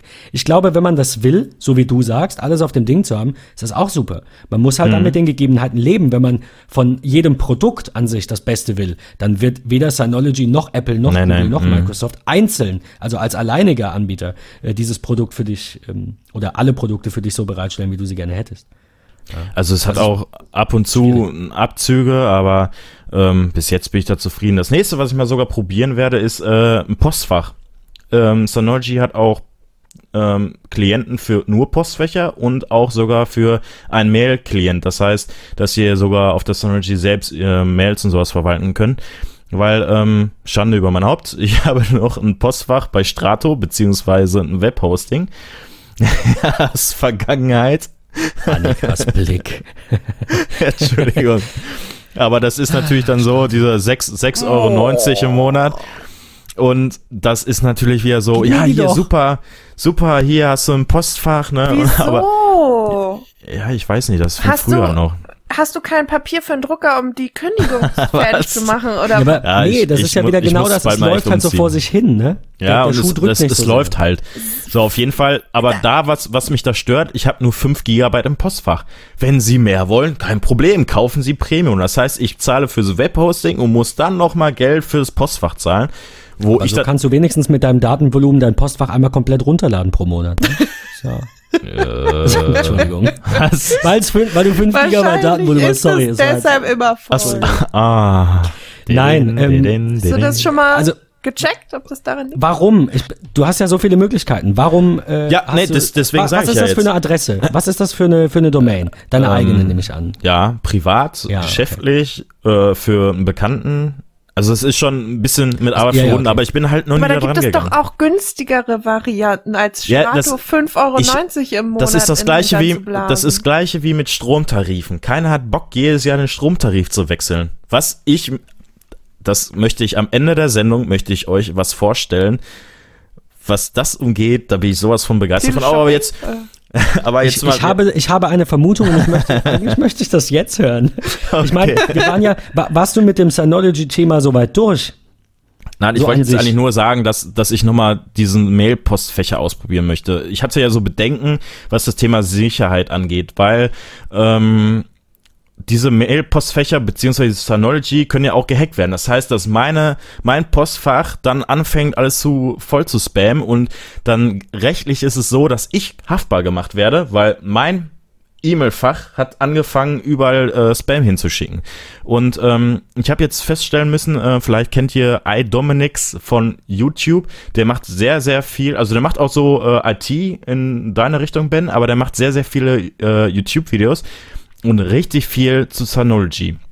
Und der hat auch gesagt, dass dieses Programm ähm, hat so eine Intelligenz, dass das da ist überhaupt kein Weg drin. Also da, ähm, da ist auch eine Sicherheit drin. Das heißt, es ist nicht einfach nur ein Postfach, was dann gehackt werden kann, sondern da ist auch Sicherheit drin, was auch von Synology regelmäßig ähm, geupdatet wird und man kann da so viele Sachen einstellen zum Thema Sicherheit. Also es ist schon wirklich, da, das war so der Punkt, wo ich das Video gesehen habe. Boah, geil, weil man kann Sachen sagen so, er soll nicht mehr als so und so viel Mails am Tag verschicken, was ja, ne, irgendwas ist nicht so viel, also nicht jede Minute eine Mail, sondern vielleicht nur alle, alle 15 Minuten. Also das heißt, ihr könnt den Sicherheitsaspekt selber wählen. Und das war jetzt so, wo ich gesagt habe, boah, das probiere ich mal aus. Bitte berichte. Ich finde das super spannend und Ja. hab wirklich keinen Bock. Also ich will wirklich viel von der Synology mir noch anschauen, damit ich das alles mal verstehe, aber ähm, Ist natürlich auch ein Bock Risiko, ne? Ja, aber du, du wirst uns sicher berichten können, inwieweit man das dann einschränken kann. Und du, dieses Risiko Nee, hast ich du mein- überall. Dein, Du kannst ja das Risiko mal ausprobieren und dann gucken wir, ob wir das auch machen. das Nein, also das Problem, was, was Heute live aus dem Knast. Nein, also was ich mit Risiko meine, Stromanbieter. Was ist, wenn mir der Strom abgestellt wird? wird? Mein Postfach ist nicht mehr erreichbar, das heißt, Kunden-E-Mails können nicht mehr mich erreichen. Internetanbieter hat mich gekündigt. Die Fritzbox ist kaputt. Das ist natürlich, das muss man bedenken. Ne? Das Ich, ist ich nicht denke, ohne. ganz genau, ich denke, man sollte keinen Mail-Server betreiben, wenn man da nicht mindestens äh, irgendeine Art der Absicherung hat. Sei das eine Also, redundante aber- Stromaggregat unten im Kabel Keller. nochmal dazu, eine USV da dran. Ja, Annika, du gehst schon, geht Ja, schon in die USV kann man da sogar anschließen, weiß ich. Jetzt das nächste, was ich da mal Die gucken Frage ist möchte. halt, wie wichtig sind dir deine Mails? Wie schlimm wäre das, wenn es nicht erreichbar wäre? Ach, Nein, aber wenn du ein. Die Stromaggregat hast, dann kannst du übers iPhone mit 3G oder äh, LTE immer noch abrufen. nee, das Ach würde nee, ich sagen. ah, dann wär's ja vielleicht- nicht hochgeladen. kündigt und deine Fritzbox kaputt Ja. ist und dein Internet kaputt ist, Dann hast du ist andere einiges Probleme. anderes in deinem Leben schiefgelaufen. ja. Aber wenn es dann soweit ist, darfst du gerne zu mir kommen und die Synology bei mir anschließen. Ich, ich google gerade, ob man LTE-Stick hinten dran schließen kann. Das wäre doch mal der Oberhammer, oder? Bitteschön. Eine USV und LTE-Stick. Also, und wenn die E-Mail nicht ankommt, dann sollen sie anrufen. Überall auf meiner Internetseite steht meine Geschäftshandynummer. Mein Gott. Deswegen, ich probiere es vielleicht mal äh, ganz gerne aus. Ich, ich, ich würde dir jetzt nur mal so freundschaftlich empfehlen, das vielleicht nicht mit deiner wichtigsten E-Mail-Adresse zu machen. Das würde ich auch nicht tun. Dann irgendeine andere Herzlichen nehmen und Dank sagen, für diese freundschaftliche Empfehlung. Sehr, sehr- ich glaube, ich glaub, das hätte gerne. ich selber noch hingekriegt, aber Ich meine, weiß ja nicht so. Schick mir mal was an julian.summerbeats.info. Oder wie war die Julian at Summerbeats? Summerbeats? ja, all- alles geht auf, auf mich. Alles. Es ist egal, Alles was geht da auf alles. Alles geht, oh, alles geht auf Dann wollen wir hoffen, dass du deine. Stromrechnung bezahlst. Ja, da kannst du auch Tupperwaren Tante at Summerbeats hinschreiben, das ist egal. Aber jetzt erzähl mal bitte hier äh, die, die, die Stromgeschichte, wenn wir jetzt schon, äh, schon beim Thema sind quasi. Ich bin Hast du ein deine fauler Rechnung nicht Hund. bezahlt? Ist das der Grund? Doch, ich bin ein fauler Hund. Nein, ähm, das Problem ist, ich war jahrelang bei dem lokalen Stromanbieter, weil einfach keine Ahnung, wie sowas funktioniert. Wechselangst, muss ich da irgendwas machen? Ist auf einmal ein Tag Werden Strom weg? Ja, werden Kabel Ähm, neu verlegt. Ja, werden Kabel nur. Auf jeden Fall, ähm, kurz gesagt, nein. Ihr kriegt euer Strom aus einem Stromtopf. Das heißt, alle Stromanbieter äh, derselben Erzeuger, ja, alle Stromerzeuger speisen in dasselbe Netz ein. Das ist quasi alle, alle Stromanbieter, äh, die euch Strom bieten, greifen auf das, äh, auf das Netz zu. Das Einzige, was sie machen, die kaufen den Strom aus der Strombörse und verkaufen euch den Strom. Das heißt, das, was die, das ist wie Handel, das ist wie Aktien. Das heißt, was die günstig einkaufen, euch teuer, äh, teuer verkaufen, ist deren Provision. So, und ähm, ja, jung, keine Ahnung davon, immer beim gleichen Stromanbieter. Und dieses Jahr kam dann halt die dicke Synology dazu. Dann die 2, 3, 4, 5 Home-Server, dann überall 70 LED, Drohnen, Hue, 12 mal Sonos. Alexa, 70 Dots, Äh, Überwachungskamera in allen Räumen. Ähm, und das Schlimmste, glaube ich, von allen ist das Wasserbett, was dazu kam. Ah, das Wasserbett. Eieieiei. Wärmst du das also, nicht selbst an? Nein. Ich Entschuldigung. könnte ich könnt da so einen Eisbären jeden Tag Stimmt. reinlegen, aber mh. Stimmt, das Auf wird jeden. Fall. Habe ich gar nicht drüber nachgedacht. Als du Ja, Wasserbett ich auch sagtest, nicht. kam, da denkst du gar nicht Also, an Strom, weil Strom und Wasser ist Ja. böse, ist ne? Das ich Ja. also so gar nicht. heftig, was das sich wegzieht. Ich habe es ausgerechnet, es sind 250 Euro im Jahr mehr Stromkosten. Wow. Ja, weil äh, man muss Du mal überlegen, da sind Bett. Ja, da sind 600, 700 Liter Wasser drin und aus Umgebungsluft wird das nicht warm. Das heißt, da muss eine Stromheizung rein, so eine kleine Stromheizung, 150 Watt, wenn die dauerhaft pumpt. Denn nämlich auch, wer sich ein Wasserbett kauft und wundert, warum man hohe Stromkosten hat, sollte mal überlegen, vielleicht doch die Heizung anzumachen in dem Raum. Weil ich bin ja, ja, pf, ich friere nicht. Ich laufe jetzt auch hier wahrscheinlich bei 18 Grad Wohnungstemperatur in kurzer Hose und T-Shirt rum.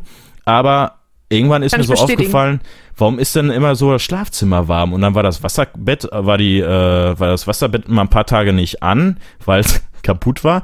Äh, kam man dann wieder ins Schlafzimmer und wundert sich, hm, warum ist denn das jetzt auf einmal so kalt hier? Und man dann überlegt, ja, das Wasserbett, Wasser wird erheizt von der, von der Stromheizung. Das Wasser gibt die Wärme an den Raum ab. Und weil das Wasser probiert, den Raum zu heizen, ist auch ständig diese 150 Watt äh, Heizung an. Deswegen kommen auch so, also ja, ist. Ich hatte so einen Stromzähler zwischen, äh, so einen Zwischenstecker und habe dann gesehen, dass wirklich 150 Watt kontinuierlich anlagen, weil ich halt nie die Heizung anhatte. Das heißt, man muss, wenn man das Wasserbett irgendwie äh, auf 27 Grad einstellt, muss man schon bedenken, dann die Heizung äh, schon auf 21, 22 Grad in ein Schlafzimmer äh, zu stellen, damit das Wasserbett nicht mit Strom euer ganzes Schlafzimmer heizt. Aber Heizen kostet Strom. Da hat mir äh, jemand empfohlen, wenn wechsel doch einfach. Und ich sage, ja, warum soll ich denn wechseln? Habe ich irgendwie eingetippt, ja, ich sage, hier, guck mal, ne, kommt aufs Gleiche raus. Dann meinte er, ja, Du sparst aber immer im ersten Jahr, weil du kriegst immer einen Wechselbonus. Das ja. heißt, wenn du einen Stromanbieter wechselst, ähm, zahlst du das Jahr das gleiche, wie du jetzt zahlst, kriegst aber nach einem Jahr einen Boni. Und da war meine Sorge so, ja, dann verpasse ich das und dann zahle ich wieder drauf im zweiten Jahr. Und dann meinte er, nein, es gibt was Schönes aus Berlin. Switchup.de. Switchup ist seit ein paar Monaten oder ein, zwei Jahren auf dem Markt. Ist ein junges Start-up, sogar von jemandem, äh, der sich mit Handel und sowas schon auskennt. Aber ich frag mich nicht, wer. Ein ganz der hat auch ein ganz bekanntes Portal oder Internetseite. Ähm, weiß nicht, wenn ihr zwei irgendwie Bock habt, dann könnt ihr mal kurz googeln. Auf jeden Fall läuft das so ab. SwitchUp äh, ist ein Unternehmen, das für euch jedes Jahr den Tarif wechselt und die, ihr bezahlt die nicht, sondern die bekommen die Provision. Also nicht die ganzen 200, 400 Euro, sondern die bekommen, weiß ich nicht, wie, es gibt ja diese Seiten hier, schub.de, also was vorher Kipu war. Das heißt, ähm, ihr kauft irgendwas bei Amazon und kriegt irgendwie 3% und so läuft das da auch. Und die, die leben dann halt von diesen 3%. Das heißt, ihr gebt auf der Seite eure E-Mail-Adresse ein, äh, euren Namen, was ihr jetzt verbraucht und die suchen euch dann drei Pakete raus das günstigste, das mit der meisten Kundenzufriedenheit und das mit der meisten Sicherheit. Whatever. Ähm, auf jeden Fall könnt ihr euch dann ein Paket auswählen, könnt dann sagen, ihr wollt immer das günstigste und dann steht dann auch direkt hier, pass auf, äh, du zahlst jetzt, bei mir glaube ich, wären das jetzt im Jahr 850 Euro Stromkosten, dann zahlst du da 500 Euro im ersten Jahr. Und dann das Schöne ist. Meyer. Sorry. Arek Meyer, genau. Was hat der, was, was hat der nochmal gemacht? Audible. Ich wollte dich nur nicht Audible. unterbrechen. Er hat Alles klar, Audible, Audible. gegründet und wurde von Amazon gekauft. Also an Kohle Audible. mangelt es ihm genau. hoffentlich nicht. Nee, genau. Und deswegen hat er gesagt, er will es einfach machen. Und das Schöne ist, ich habe hab wirklich, man vertraut seinen Daten ja ungern irgendwelchen Firmen an, aber ich habe mich da wirklich schlau gemacht und die nehmen Datenschutz und wirklich alles ernst und der Kollege hat gesagt, es funktioniert so wirklich. Dropbox. Und es war wirklich schön. Ich habe meine Daten eingegeben, ich habe eine persönliche E-Mail gekriegt, hier sind deine drei Tarife. Und ich hatte auch Fragen und die Fragen wurden, ich glaube, innerhalb von zwei, drei Minuten per E-Mail beantwortet, weil ich mir Sorgen hatte, weil ich zahle jetzt irgendwie einen Abschlag von 60 Euro im Monat und bei dem neuen Anbieter hätte ich dann 62 bezahlt. Und da war meine Idee, oder meine Überlegung, warum soll ich denn jetzt zwei Euro mehr zahlen, wenn ich dann durch diesen Boni 45 Euro im Monat zahle? Ja, dann hat er Weil mir das wahrscheinlich nur elf Monate berechnen und dann im zwölften die Abrechnung machen. So ist das bei mir auch. Nee, nicht ganz. Also zwölf Monate und du kriegst dann den Boni überwiesen. Also das heißt, aber du kriegst Spaß ja trotzdem. Achso, du Geld. dachtest, die rechnen das raus. Genau, und ich dachte, die rechnen direkt das auf den monatlichen Betrag und das hat er mir okay. alles erklärt und dann irgendwie so nach drei, vier Tagen, das war sogar jetzt vor drei Wochen erst, habe ich dann gesagt, komm, dann habe ich draufgeklickt, ich sag, komm, machen. Da muss, kam ich sogar eine Seite weiter. Hier bitte deine IBAN, ein, äh, IBAN eintippen, deine Adresse, dann, ähm, deinen aktuellen ähm, Anbieter. Und dann auf einmal stand da so, wir kümmern uns. Und dann dachte ich, ja, wie, ihr kümmert euch? Und dann dachte ich, ja, ne, wer schließt den Vertrag ab? Wer kündigt das bei dem alten? Gestern hatte ich zwei Briefe bei mir drin vom alten Anbieter, wo drin stand, oh, Entschuldigung, dass sie gekündigt haben, ist was nicht in Ordnung. Und den, den Brief von einem neuen Anbieter. Das heißt, die haben im Hintergrund sich um alles gekümmert. Das, was dann da noch beistand, ist, dass die die E-Mail-Adresse nicht meine angegeben haben, sondern für mich eine über Switch-Up generierte E-Mail-Adresse. Das heißt, alle E-Mails fließen über die und die gucken sich die E-Mails an und wenn da irgendwas steht, klären die ja sofort mit mir ab. Und das heißt, dass, also ich muss mich um nichts kümmern und die E-Mails kommen auch wirklich bei mir an. Ist natürlich, man muss wieder überlegen, wollt ihr das? Dass die ganzen E-Mails darüber fließen. Weil ihr könnt auch, das heißt nämlich Autopilot, ihr könnt das nämlich auch abschalten. Das heißt, ihr bekommt dann am Ende des Jahres eine E-Mail von denen und die sagen dann, ja, hier, wir haben eine drei neue rausgesucht, da musst du halt einfach nur den neuen Vertrag wieder anklicken. So, und jetzt ist das so, dass ähm, die alles für mich machen. Das heißt, alle E-Mails fließen über die und die wechseln automatisch für mich jedes Jahr den Tarif. Ich kriege eine Woche vorher Das eine heißt, die E-Mail. machen das auch ohne. Ah, ja, okay, sorry, genau das wollte Genau. ich, wollte ich fragen. also ähm, ich kriege eine Woche vorher eine E-Mail, ob ich damit einverstanden bin und äh, ja, wenn ich äh, damit, also wenn ich da nichts sage, also wenn ich nicht Nein sage, dann machen die das automatisch. Also Finde ich, völlig äh, äh, Wahnsinn. klingt absolut nach einem guten Konzept. Ich dachte, du wolltest vielleicht hinaus auf, äh, das gibt's jetzt hier bei uns um die Ecke in Mannheim. Äh, Verivox ist ja sicherlich auch jedem ein Begriff. Die haben jetzt mit neuerdings auch Ladengeschäfte ähm, und wollten auch irgendwie sowas einführen, von wegen äh, jedes Jahr wieder und du zahlst dann an die Betrag X. Ich müsste das nochmal nachschauen, aber sowas in der Richtung ähm, hatten die sich überlegt, dass man halt quasi dafür, dass die dir eben alles abnehmen, Geld zahlt, ja, und sie dir aber dieses Geld im ersten Jahr schon mal doppelt reinholen, sonst kriegst du es wieder. Also ich glaube, so, so Ja. irgendwie um den Dreh war es. Ich müsste nochmal schauen. Äh, Wer ist denn jetzt dein neuer Stromanbieter? äh, E-Premio soll sogar Eprimo, da, ja, da bin ich. Da bin ich ja, guck. Cool, siehst Also, du mal. so schlecht kann der Wechsel jetzt nicht gewesen sein. Das heißt, ich habe auch hier, ich gucke gerade mal, ich habe meine ganzen Vertragsdaten, also direkt Ich hatte keine gekriegt. Unterbrechung, ne. Ähm, also wirklich wunderbar. Direkt hier, was ich zahlen muss, was ich für einen Abschlag habe, was ich für einen Bonus irgendwann bekomme.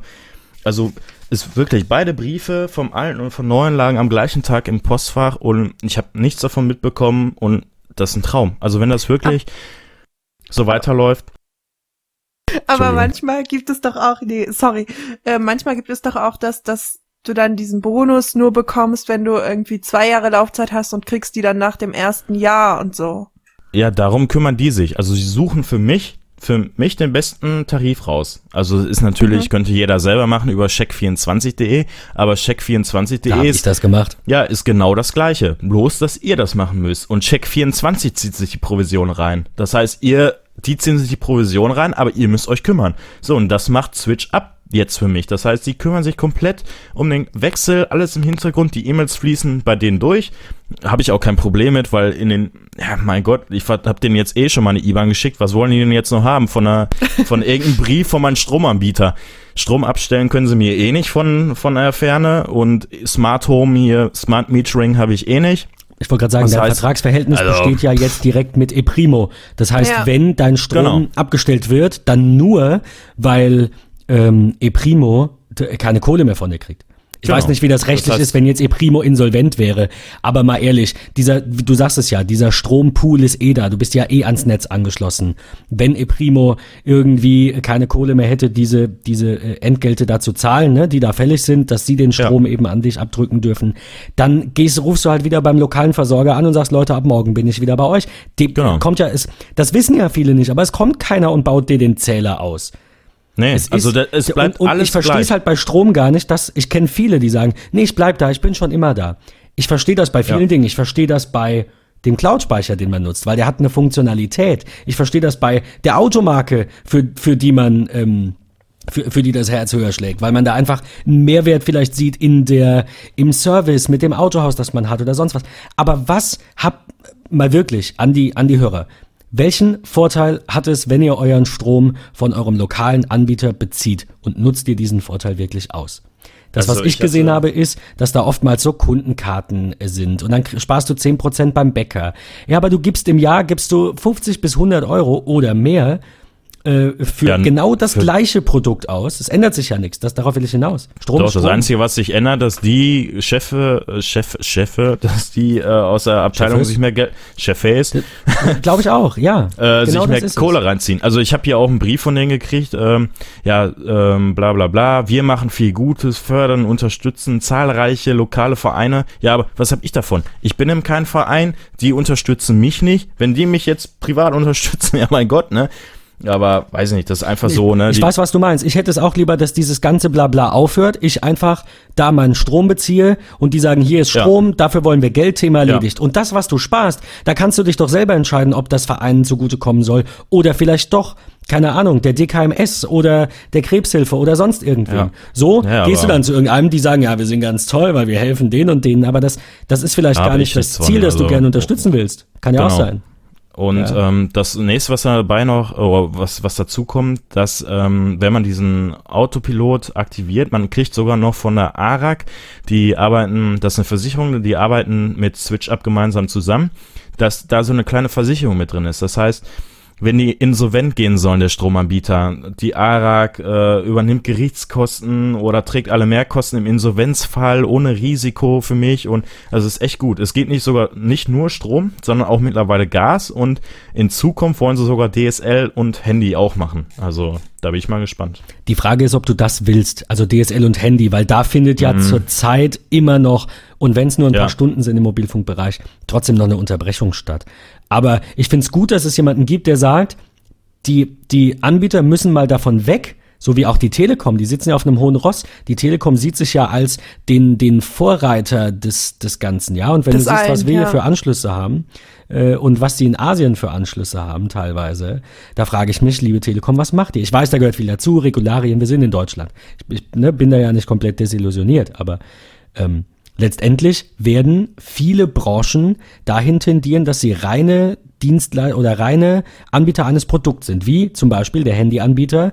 Irgendwann werden wir vielleicht keine Telefonnummern mehr haben und auf Telefonnummern anrufen, sondern wir, wir sind einfach wir und haben ein globales Profil, wie auch immer, und äh, brauchen nur noch eine Datenverbindung. Wir brauchen, wir haben ja auch jetzt keine herkömmliche oder wenig herkömmliche ähm, herkömmliche äh, Festnetzanschlüsse, die sterben ja auch alle aus. Wir haben ja nur noch VoIP. Es ist alles nur noch ja. Daten, Einsen und Nullen. Und da geht's hin. Und da sollte es auch hingehen für die Branchen, die eben nur so ein, ich sag mal, dummes Produkt haben, wie jetzt zum Beispiel Strom oder Gas. Da kommt ja auch keiner und tauscht das Gas für die Heizung aus. Ja, das ist alles nur äh, wie du sagst, ein Pool, aus dem man sich bedient und einige Unternehmen arbeiten wirtschaftlicher als andere, machen weniger Marketing. Ja, Apple gibt ja Unsummen für Marketing aus. Wenn es jetzt so ein zweites Apple gäbe, das genauso gut funktioniert, exakt ein Klon davon ist und kein Geld in Marketing steckt, könnte das iPhone 200 Euro günstiger sein. Oder 100 oder was auch immer. Ja. ja. Gut, da, wie gesagt, anderer Markt, anderes Produkt, da geht's mir dann eher darum, äh, der, der Marke zu vertrauen und mich da wohlzufühlen. Deswegen schwierig. Aber Strom, Gas, du sagst es, theoretisch auch die Internetleitung. Jetzt mal abgesehen von den Rufnummern, ist es doch auch scheißegal. Du willst nicht die Telekom oder 1 und 1. Also ich kenne einige, die das behaupten, aber ich glaube, auch die wollen nicht diesen Anbieter. Was die, was die wollen, ist was ganz anderes. Die wollen ja, eine Internetleitung mit der und der Geschwindigkeit und das war's. Der Rest ist doch Problem, egal. da ist ja, dass der Telekom komplett das ganze Netz gehört. Das Stromnetz, das gehört ja quasi niemandem. Das ist ja, ich weiß nicht, warum das, warum das so einen Unterschied macht. Bei uns ist in Deutschland so, es gibt ja einen Strompool. Niemand gehört irgendwie hier äh, die ganzen Stromkabel. Vielleicht den lokalen Anbieter und ePrimo zahlt ich den. Ich wollte gerade sagen, natür genau, natürlich zahlen die da auch irgendwelche. Die zahlen halt irgendwie, weiß nicht, 5 Euro Miete oder, so. oder sowas. Aber da immer, ist das genau. ein kleinerer Teil als beim Mobilfunk. Weil warum liegen denn alle Verträge mit dem gleichen Volumen bei der gleichen, gleichen, äh, bei den gleichen Kosten? So, meine Frage wäre jetzt eigentlich auch an euch gewesen, was habt ihr denn so momentan? In zwei Monaten läuft mein Vertrag aus. Würdet ihr Prepaid jetzt wählen? Genau aus wegen diesem Umbruch, weil weil man merkt, ähm, jetzt passiert was mit, mit dem LTE und oder was, was würdet ihr machen? Also ich bin zurzeit bin ich bei äh, Zipgate. Äh, kleine Werbung am Rande mal für Zipgate. Ich hoffe, es hört irgendwann mal einer von denen zu. Zipgate ist ein Anbieter mit 120 Mitarbeitern mit Sitz in Düsseldorf, der eine ähm, eine eierlegende Wollmilchsau als Telefonielösung entwickeln möchte. Ich sage bewusst möchte, weil da immer, immer gut dran gefeilt wird. Ich, sie sind schon sehr weit, aber ähm, ich freue mich auf das, was noch kommt. Also es ist so, dass ich bei Zipgate meine geschäftliche Rufnummer habe ähm, und zahle dann eben für diese virtuelle Telefonanlage Geld. Und da habe ich dann noch die Möglichkeit, das bietet Zipgate, eine SIM-Karte zu bekommen, mit der ich dann unter meiner Festnetznummer erreichbar bin. Das heißt, ob mich jetzt jemand auf meiner geschäftlichen Festnetznummer anruft, private Festnetznummer habe ich gar nicht, oder auf meiner Handynummer, ist egal, er kommt immer auf meiner SIM-Karte raus. Er erreicht mich überall mit dem kleinen Sternchen. Es ist leider O2 und D-Plus-Netz. Klar, weil günstiger, muss ich auch irgendwo rechnen, aber das ist so ein, der, der Wermutstropfen für mich jetzt im Mobilfunkbereich. Ansonsten kann ich die, die Jungs und Mädels empfehlen, wer Fragen zu Zipgate hat, kann sich gerne an mich wenden. Ähm, also um deine Frage zu beantworten, ich zahle ja. 35 Euro im Monat äh, brutto an Zipgate, habe dafür eine EU AllNet Flat. Ähm, heißt, ich kann jetzt in Griechenland im Hotel anrufen auf dem Handy und kann den Besitzer fragen, wie das Wetter da ist. äh, für lau, also für 20 Euro im Monat. Und 15 Euro zahle ich für anderthalb Gigabyte, ein Gigabyte, zwei, nee, für zweieinhalb Gigabyte, Entschuldigung. Ich habe 15 Euro monatlich, ne? Alles zurück. 15 Euro, genau. Hm. Ähm, werde auch bleiben, einfach weil mir diese Lösung mit dieser Telefonanlage und diesem ganzen Drum und Dran einfach so gut gefällt. Und das Einzige, was mich wirklich stört, ist einfach die Netzverfügbarkeit teilweise. Ja, aber da kann ja nur E Plus und No2 irgendwas drin machen. Für mich würden jetzt diese 10 Gigabyte in Frage kommen, aber es sind auch wieder 40 Euro monatlich, ne? Wenn man da einen Vertrag ja, nimmt mit, mit iPhone, bist du auch bei 50 Euro. Das ist halt die Überlegung. Ich habe halt mein iPhone so gekauft. Ich habe mir das mal durchgerechnet. Ja, ich ja auch, aber bin zu dem Entschluss ja verkaufen. Dass, dass das Grund, ja, nee, na absolut. Das ist tatsächlich äh, ein Rechenexempel und auch die Frage, was will man? Will ich einen Vertrag bei der Telekom, wo ich alle zwei Jahre ein neues Gerät kriege, kaufe mir meins aber separat und das, was ich von der Telekom kriege, verticke ich immer bei eBay? Ich würde das nicht wollen. Ich würde, wenn äh, alle zwei Jahre bei der Telekom das neue Gerät haben wollen und das dann nutzen oder sogar, gibt's ja auch bei der Telekom und bei Vodafone, einen Tarif nehmen, bei dem ich jedes Jahr ein neues Gerät kriege. Es gibt ja so viele unzählige Möglichkeiten. Ja, von 0 Euro bis 1000 Euro. Okay, 1000 vielleicht nicht, aber 200 Euro, 200 Euro im Monat sind es, glaube ich, bei der Telekom. Dann hast du irgendwie alles drum und dran mit kompletter Flat, auch wirklich ungedrosselt mittlerweile, meine ich sogar, äh, und kriegst jedes Jahr ein neues Smartphone. Aber das sind 2400 Euro im Jahr. Ich kenne mhm. einige Leute, die sich das locker leisten können und, ähm, und die auch davon profitieren würden, aber es, es hat irgendwie noch niemand. Hm. Ja, also schwierig, ich, schwierig, schwierig. Ich, ich weiß nicht, die Frage war ja, glaube ich, äh, wohin der Trend geht, ne? Oder also ja. was so, was so der beste Weg ist. Ich glaube, wir sind jetzt gerade noch im Umbruch und da ist es echt schwer. Weil so herkömmlich war ja, ähm, man, man kauft sich sein, da gab es das ganz am Anfang, erinnerst du dich, gab es das iPhone doch auch nicht mal frei. War das nicht so? Da gab es das nur bei der Telekom. Kann ja, das, sein? das, also, die ersten ne, zwei, die gab es nur mit der Telekom. Und da, ja, ich glaube, so, der erste so. Vertrag, den ihr hatte, waren 300 MB. Das, ja, das wäre ja genau. heute gar nicht mehr möglich. Ja, aber ich glaube, für eine ernsthafte Diskussion äh, für und wieder müssen wir tatsächlich noch ein bisschen abwarten. Die Übernahme von ähm, Kabel Deutschland durch Vodafone ähm, ist ja noch nicht so lange her. O2 mhm. und E Plus haben die Netze zusammengeschlossen und werden noch die Marken, es, es wird, geht schon verloren, aber werden auch die Marken noch konsolidieren. Und, ja, ich hoffe ähm, es. Und, und, und. Also da tut sich gerade wirklich so viel. Ähm, ich glaube, dass, um die Frage zu beantworten, man da immer jede Situation genau beleuchten muss und alles wie oft im Leben Vor- und Nachteile hat. Ja, klar, der Vorteil, wenn ich zu einem Anbieter gehe, mir da einen Vertrag hole, das Handy mitkriege, ich weiß ganz genau, was da passiert, nach zwei Jahren kriege ich wieder ein Telefon. Meiner Meinung nach sollte man das nicht machen, weil durch diese, durch diese Subventionierung dieses Geräts der monatliche Preis einfach deutlich teurer ist als bei anderen Anbietern. Kannst du auch vergleichen, Telekom und Telekom-Tochter Kongstar. Holst du dir bei, der, bei Kongstar einen Tarif, dann ist der 20 bis 30 Euro im Monat günstiger. Und du hast selbst die Wahl, wann du dir ein neues Endgerät zulegst und für wie viel du es wieder verkaufst. Und weißt du, du, man, du trennst es dann einfach, auch gedanklich. Du kaufst dir einfach ein Gerät, ja, es kostet 1000 Euro. Na und? Wenn ich sie nicht habe, brauche ich es mir nicht kaufen. Ich glaube, es nutzen nur so viele Leute diese Subventionierung, weil sie die Kohle gar nicht auf einmal haben und ja. oder ausgeben wollten. Ja. Gibt ja Leute, die haben 1000 Euro und sagen, oh nee, so ein iPhone, das ein Kunde von mir hatte das 900 Euro gesagt. ist auch viel für ein Handy, ne? Mittlerweile. Ja, ich mach das auch. Ja, aber dafür macht das Ding halt auch alles. Also, ich habe letztens einen Artikel dazu gelesen, worauf man verzichten würde oder nein, welches Gerät man als einziges verwenden würde. weiß nicht, wo das war, Mac Stories oder so. Und äh, die Antwort, die derjenige gegeben hat, war ähm, sein MacBook. Er geht aber davon aus, dass fast alle iPhone sagen würden. Was, was meint ihr? Wenn ihr, ihr dürft nur noch ein Gerät haben. Ihr würdet das iPhone wählen, oder? Äh, ja. Annika? Ein Gerät von Apple oder? Ein, nee, ein, nein, ein Gerät. Ein Gerät generell. Also wir sprechen jetzt auch nicht, äh, klar, du kannst auch sagen, du willst ein MacBook, hast aber noch eine Digicam. Wir sprechen einfach nur von Computern im weiteren Sinne. Dazu zählen für mich Smartphones und Tablets natürlich auch. Was ja, wäre dein eines Gerät? das wäre richtig schwierig, weil ohne mein MacBook kann ich nicht mehr arbeiten und ohne mein iPhone kann ich auch nicht mehr arbeiten. Also, also ich habe ich hab, mir fällt auch schwer. Ich habe mich das letztens sogar dabei erwischt, mal die Xiaomi's Handys an, also Xiaomi Handys anzugucken, weil man Ja, aber das ist ja dann keine Alternative. Also ja, du darfst nicht? ja nur noch hast, ein hast Gerät. Nein, du darfst ja, nur noch ein Gerät. Ja, aber das Problem ist, ich habe seit wie vielen Jahren jetzt ein iPhone? Ich hatte zwischendurch mal ein OnePlus, um das auszuprobieren, da war ich tot unglücklich mit. Jetzt ist die Firma, äh, ja, die gibt's immer noch, aber mh, hm, die ist nicht mehr so im Hype drin. Aber mittlerweile gibt es Xiaomi-Handys mit Okta und weiß ich nicht wie viel Core 2 Gigahertz für 250 Euro. So, und das möchte ich gerne mal ausprobieren. Und ich habe es schon lange nicht mehr ausprobiert. Ich habe momentan nur ein iPhone. Und deswegen kann ich auch nur vom iPhone, also ich bin nicht unglücklich damit, aber äh, Apple macht es echt schwer.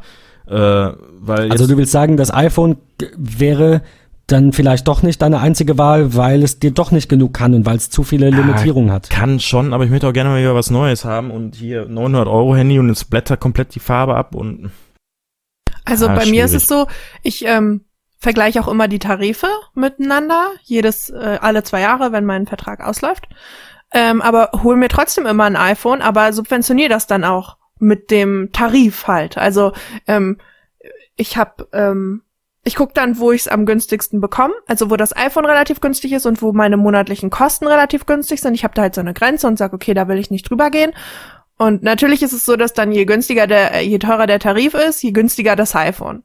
Aber bei mir ist es auch so, ich verkaufe dann mein altes iPhone immer und hol mir von dem Geld. Da muss ich manchmal vielleicht noch 50 Euro draufpacken, aber manchmal habe ich dann auch noch was übrig. Davon dann das neue subventionierte. Aber es ist nicht so, dass ich einfach meinen Vertrag stur verlängere, sondern ich gucke halt jedes alle zwei Jahre, wo ist es am günstigsten und wo bekomme ich am meisten dafür. Ich habe auch noch das Glück, dass ich meistens gerade diese Aktionen erwische, die dann so zwei, drei Monate bevor das ganz neue iPhone rauskommt, laufen, dass du dann schon, wie bei mir jetzt, das 6S zum Beispiel für einen Euro bekommst. Und dann halt das 6S mit 16 Gigabyte für einen Euro und mit 64 Gigabyte habe ich 100 Euro für bezahlt in dem Vertrag. Und das ist halt super. Ich verkaufe dann mein altes und hole mir dann das neue, weil ganz ehrlich, wenn ich das nicht machen würde und ich denke, das geht den meisten so, könnte ich mir das auch gar nicht leisten.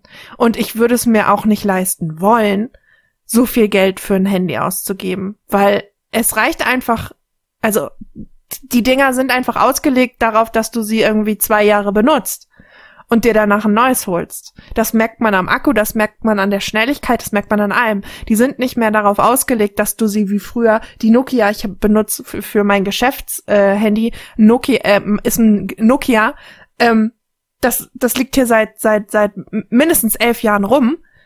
Ähm, und das läuft noch wie am ersten Tag das, dazu sind die nicht mehr ausgelegt. Und ähm, ich könnte es und würde es mir auch nicht leisten wollen, so viel Geld für ein äh, Handy auszugeben.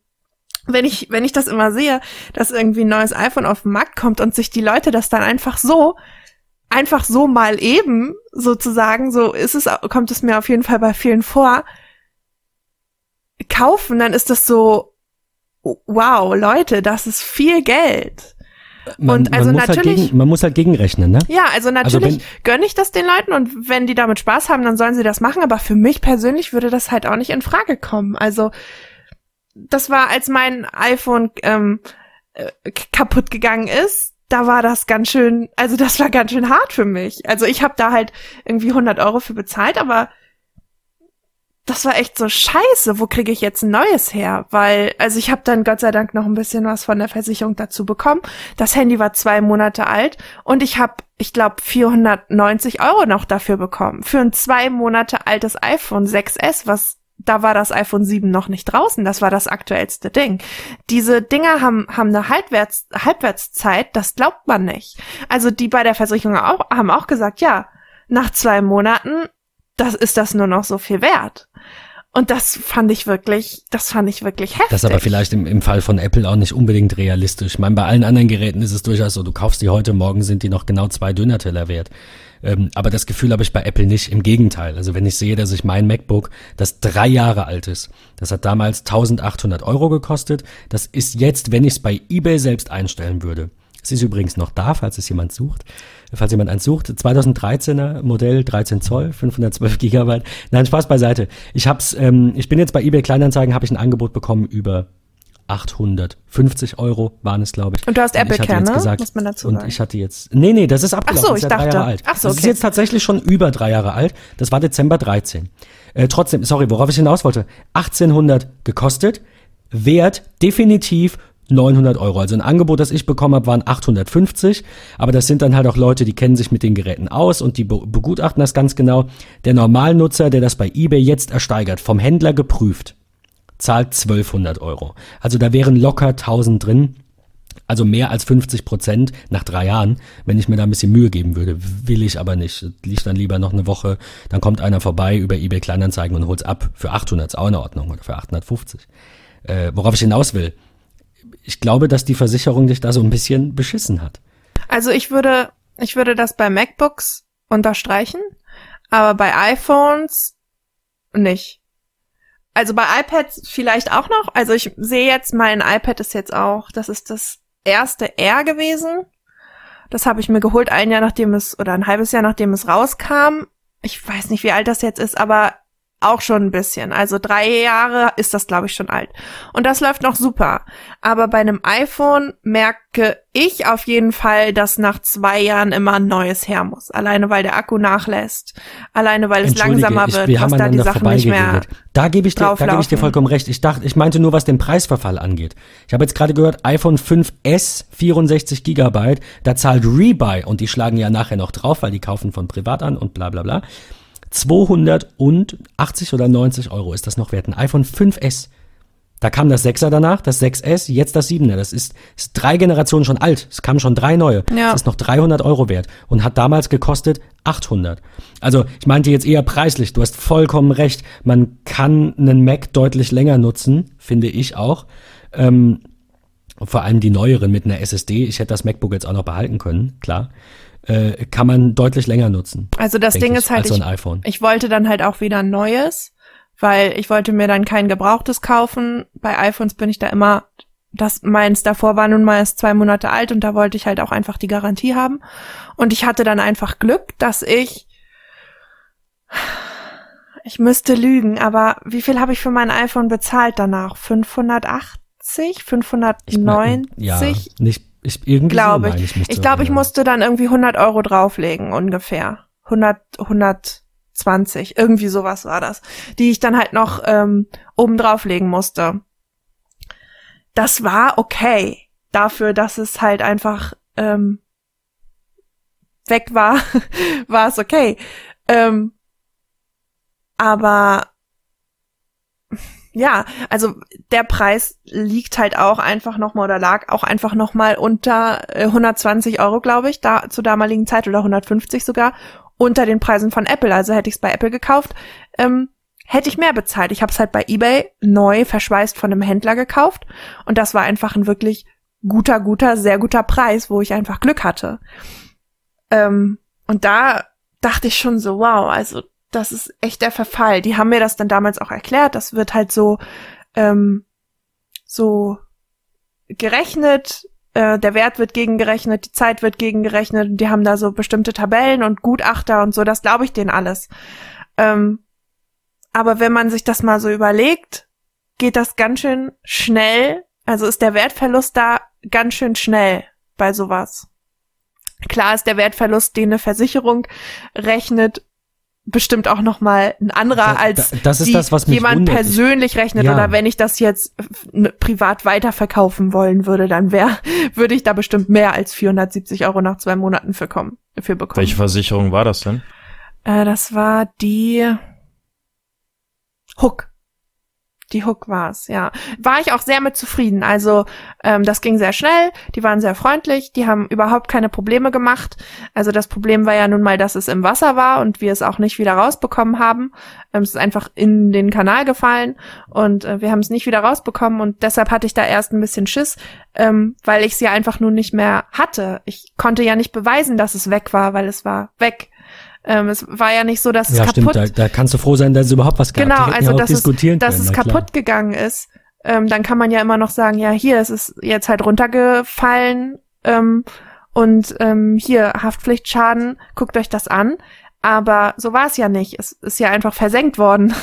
Und ähm, deshalb, ähm, ja, wir mussten dann halt Fotos von der Unfallstelle machen, also Unfallstelle von der Stelle halt, wo das reingefallen ist und so. Und dann gab es da gar keine Probleme. Und das hat mich wirklich sehr gefreut, weil ich glaube, ich hätte dem sonst den Hals umgedreht. Aber ich es war halt ein Haftpflichtfall und ja. Das ich hatte eigentlich auch schlechte Erfahrungen mit der Hook, weil ähm, bei mir ist meine halbe, halbes Jahr alte Apple Watch runtergefallen. Ja, und die haben mir dann gesagt, ja, hier hast du 200 Euro. Was nicht den Wert für die 450 ja, Euro das Uhr entspricht. Ja, das ist halt das, was ähm, ich, was ich gerade meinte zu was Annika. Was ne? sie dann meinten war, ja, ich könnte ja die kaputte Uhr verkaufen und mir dann eine neue kaufen. Ähm, wo ich gute Erfahrungen mitgemacht habe, ja, das konnte hab, ich ist, jetzt nicht. Äh, von der Allianz. Ähm, die haben eine gute Versicherung. Ähm, Be Relaxed. Und ähm, da zahlt man irgendwie 5 Euro im Monat und wenn das Handy runterfällt oder äh, Displayschaden ist, dann schickt man es ein und man kriegt ein repariertes oder ein neues. Und da ja, gut. ich das sind ja jetzt, gefahren bis jetzt. Das sind ja jetzt nochmal so andere Versicherungen. Bei uns war es einfach ein ganz normaler, in Anführungsstrichen, Haftpflichtschaden. Das ging einfach nicht über. War, das war auch eine Haftpflicht. Ach so, also das ging, bei mir ging das nicht über eine extra Handyversicherung oder so. Nee, sondern, nee, bei mir war es auch eine Haftpflicht. Ja, okay. Ja. Ja, Julian möchte, glaube ich, nur dafür werben, dass man dieses Gerät oder diese Gerätegruppe speziell versichern kann und vielleicht auch sollte. Ich habe ja auch Apple Cap. Ja, würde ich auch sagen. Einfach bevor man nachher mit irgendeiner Versicherung diskutiert. Ja. Und da ist ja auch wirklich viel Irrglaube. Also wie gesagt, ich würde jetzt auch ähm, davon ausgehen, dass sich diese Wert, dieser Wert eben am tatsächlichen Wert bemisst und dass eine Versicherung da nicht hingehen kann. Aber ich lerne ja auch immer dazu. Äh, und irgendwelche Tabellen da zugrunde liegt. Das interessiert mich als Käufer nicht. Das mag sein, dass diese Tabelle irgendwo mal gestimmt hat, aber wenn bei eBay mein iPhone 400 Euro bringt, das ich gerade verloren habe, dann will ich von der Versicherung halt auch 400 Euro haben, weil das ist es noch wert. Warum bemisst sich der Wert? Am durchschnittlichen Straßenverkaufspreis oder woran sonst? Ja, offensichtlich nicht, genau an diesen Tabellen. Ähm, und bevor man diese Diskussion dann hat und Versicherungsbedingungen wälzen muss, kann man sich sicherlich ähm, mit so einem mit so einem Produkt wie dieser Allianzversicherung oder einem Apple Cap Plus oder der Mediamarkt Plus Garantie, die muss ich auch mal an der Stelle Ja, das dieses Schutzklick gibt's ja, glaube ich, auch noch. Ja, Amazon hat das auch, Protect ja. heißt es. Das gibt's ja überall in allen Geräteklassen. Äh, das macht vielleicht manchmal Sinn. Ich hatte zum Beispiel einen Pixelfehler im Fernseher. Der wurde über LG selbst nicht getauscht, weil sie gesagt haben, nö, der ist uns nicht mittig genug. Und dann habe ich ähm, mich dran erinnert, dass ich auf diesen 1000 Euro Fernseher 100 Euro draufgezahlt habe. Muss man sich mal vorstellen. Nur 10 Prozent. Dafür habe ich jetzt, ich müsste lügen, ich glaube beim Fernseher sind es fünf Jahre Garantie. Und die kamen. Die kamen, haben ein Bild von dem Pixelfehler gemacht, haben LG gesagt, ihr könnt uns mal, die Scheiße wird getauscht, sind gekommen, hatten leider eine alte Version des Panels dabei und mussten nochmal anfahren. Aber hey, scheiß drauf, ich bin da, bin da auch relaxed, das kann mal passieren. Ja, da hat LG denen das falsche Panel geschickt, dann mussten sie halt zweimal kommen. Und was habe ich jetzt? Kein Pixelfehler mehr. Also ne, manchmal lohnt es sich schon, das Geld für so eine Versicherung in die Hand zu nehmen. Ja, das ist vielleicht Fall. gar nicht so abwegig. Vor allen Dingen bei Dingen, die teuer und lieb sind. Zähne. Wohnungen. Also man kann ja, sich auch Julian, über. Hast du jetzt abgeschlossen eigentlich die Zahnzusatzversicherung? Stand ja, im Raum. bin gerade dabei. Aber man kann sich natürlich auch überversichern. Aber das wollen wir jetzt. Er hat jetzt erstmal den Strom gewechselt. ja, genau. genau, kleine Brötchen backen. Ja, ich, ähm, ich will meine Freundin ja dazu drängen, dass sie so einen Versicherungspodcast oder sowas in die Richtung vielleicht macht. Ich glaube, das ist, ist echt auf jeden Thema, Fall hilfreich, weil da, man kann da viel falsch machen. Ja, es gibt Seh einfach ja so gerade. viele Irrtümer, die einfach ja. genauso, genauso, ich will es nur anreißen, genauso Gewährleistung und Garantie, die Unterschiede, die muss man erstmal begreifen und wie genau das alles zusammenhängt. Aber das hatten wir doch schon, ja. glaube ich, oder? Nee, ich will, ja, ja, ich wollte nur sagen, ich will das jetzt gar nicht, ich habe es auch damals, glaube ich, nur ein bisschen genauer, aber damals auch nur angerissen, ich will das jetzt gar nicht vertiefen, aber so viele, so viele Irrglauben, auch in der Versicherungsthematik und Co., ähm, dass sowas sicherlich ähm, sicherlich hilfreich sein kann. Ne? Weil man denkt immer, es ist alles mitversichert. Also ich, ich höre es halt von ihr, sie ähm, sitzt jetzt zurzeit ähm, in der Abteilung, die so ein bisschen telefoniert und Mails bearbeitet. Da sieht man, wie viele Menschen, und wir reden hier von einer, in dem Fall, privaten Krankenversicherung, überwiegend, das ist der Hauptaspekt, äh, der Haupt, das Hauptziel dieses Unternehmens, soweit ich weiß, ähm, ist auch die PKV. Wie viele Privatversicherte keine Ahnung haben, was in ihrem Tarif ist oder nicht. Die denken, privatversichert heißt, ich krieg alles bezahlt. Ja, wo ich, wo ich dann einfach sage, ähm, das, das muss ein Irrglaube im Volk einfach, also da muss einfach so ganz generell, müssen da halt alle denken, das ist so. Ja. Und ähm, da braucht es Leute wie uns, die da ein bisschen das Ganze mal von beiden Seiten beleuchten und Pro und Contra und so weiter. Und ähm, ja, wir machen das in, in Richtung Technik. Und das finde ich gut. Ähm, kommen wir zu einem anderen Thema bevor wir uns an Versicherungen aufhängen. Aber ich fand das super spannend. Vor allem dieses Switch-Up finde ich eine super Sache. Wir werden das verlinken. Ähm, das klingt auf jeden Fall nach etwas, das in der Zukunft auch dazu gewinnen könnte, weil es eben so viele Dienste, Dienstleistungen gibt, wie jetzt Strom oder Gas oder was auch immer, bei denen du halt wirklich nur dieses Produkt brauchst und auch keine Beratung und du willst auch deine Ruhe und wie du sagst, Julian, keinen Verein unterstützen, äh, sondern jemanden, der dir einfach dieses Produkt günstig liefert, Thema erledigt. Und äh, ja. das, das wird sicher dazu gewinnen. Ähm, ich hätte zum Abschluss noch was. Habt ihr euch schon die neuen iOS und macOS Betas mal angeschaut? So, oder Nein. was darüber gelesen, mal ganz grob. Nein. Schade. Ich bin gespannt. Da, Julian, so halb. Da, da kommen coole Sachen. Also, ähm, iOS 10.3 bekommt Find My AirPods. Ach so, ja, das habe ich gelesen. Ich hab's, ich hab's getestet. Man kann jetzt seine AirPods suchen. Ähm, wenn sie in der Nähe sind, sie müssen mit einem Device verbunden sein. Also klar, die, die haben ja keinen WLAN-Chip oder so drin. Ähm, hab das nochmal getestet. Ähm, dann gibt's, was ich viel spannender finde, eine neue Review-Funktion, eine, eine neue API, eine Entwicklerschnittstelle, die diese ständigen Fenster, ihr kennt das, ihr seid in irgendeiner App und macht gerade irgendwas Tolles. Wie gefällt dir diese App eigentlich? Das nervt doch. Ich glaube, dass Apple auf lange Sicht diese Funktion den Apps untersagen wird, dieses, dieses Fenster einzublenden. Denn sie arbeiten jetzt an einer eigenen Schnittstelle, die genau das aufruft. Also es wird ein, ein Dialog dann erzeugt, in dem steht, wie findest du diese App, bewerte mal von eins bis fünf Sternen und dann äh, ist die Sache erledigt. Zurzeit ist es so, dass man dazu den App Store verlassen muss. Also wenn jetzt so eine Maske kommt und du tippst auf einen Stern, du kannst es nicht in der App bewerten, du wirst zum App Store geführt. Und Apple baut das so ein, dass es erstens über diese Methode aufgerufen werden muss, also eben kein eigener Dialog angezeigt werden kann. Äh, bedeutet, es wird in jeder App nachher gleich sein, die zu bewerten. Jeder Dialog wird exakt gleich aussehen. Das ist ja das, was Apple ausmacht. Das ist alles irgendwie von der Usability her sehr ein, ja, nicht eingeschränkt will ich nicht sagen, aber sehr gleichgeschaltet ist, was ja grundsätzlich gut ist für eine Bedienbarkeit. Ähm, also man muss nicht mehr in den App Store, man muss nicht mehr die App verlassen. Und man hat die Möglichkeit, wenn man auf Nein klickt, äh, wird, wird man nicht mehr gefragt. Also man, man, der Entwickler darf maximal dreimal fragen, glaube ich. Und wenn du aber Nein gesagt hast, dann wirst du ein Jahr lang nicht mehr gefragt. Oh, Auch nicht, neue Version kommt raus, du wirst das wieder gefragt. Ich herrlich. Das dürfen die Entwickler ja. Sondern einmal im Jahr. Das finde ich gut, weil Jetzt es nervt. Hier fünf Sterne bewerten und kostenlose Autos. Ja, Yu-Gi-Oh! So ja, das genau. war so nervig. Nein, das, äh, also wie gesagt, man, man munkelt, dass sie dann auch diese, der, sie sagen offiziell, das ist noch nicht geplant, äh, noch nicht geplant, aber ich denke, dass sie auf lange Sicht ähm, diese ja, Apps einfach aus dem Store schmeißen, die nach einer Bewertung fragen, ohne diese, diesen ähm, Aufruf da von Apple zu nutzen.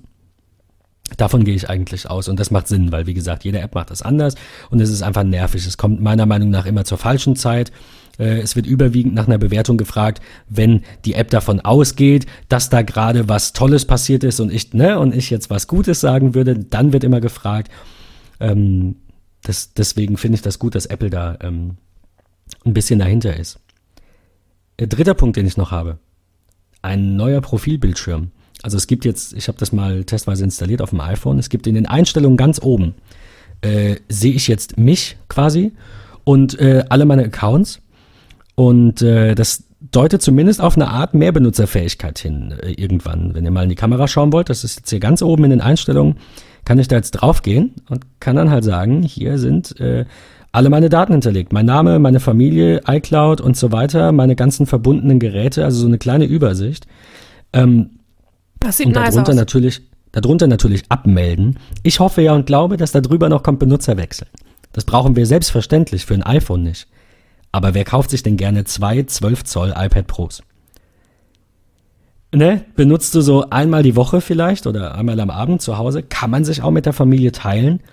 Macht aber wenig Spaß, wenn man in der iCloud lebt und wenn man diese ganze Synchronisation benutzt. Kontakte, Julian zum Beispiel. Kann ja auch ein anderer KTF-Server sein. Ja. Ähm, aber einfach ein Gerät mit zwei Nutzern zu teilen, ist was, das man Apple ja schon sehr lang, man sich von Apple schon sehr lange wünscht. Also ich lese diese ja. Kommentare immer wieder. Was ich mir. Bezogen auf iPads jetzt, ne? Was ich mir schon sehr lange von Apple wünsche, ist die Möglichkeit, dass man verschiedene Profile für Klingeltöne und so an, äh, einstellen kann.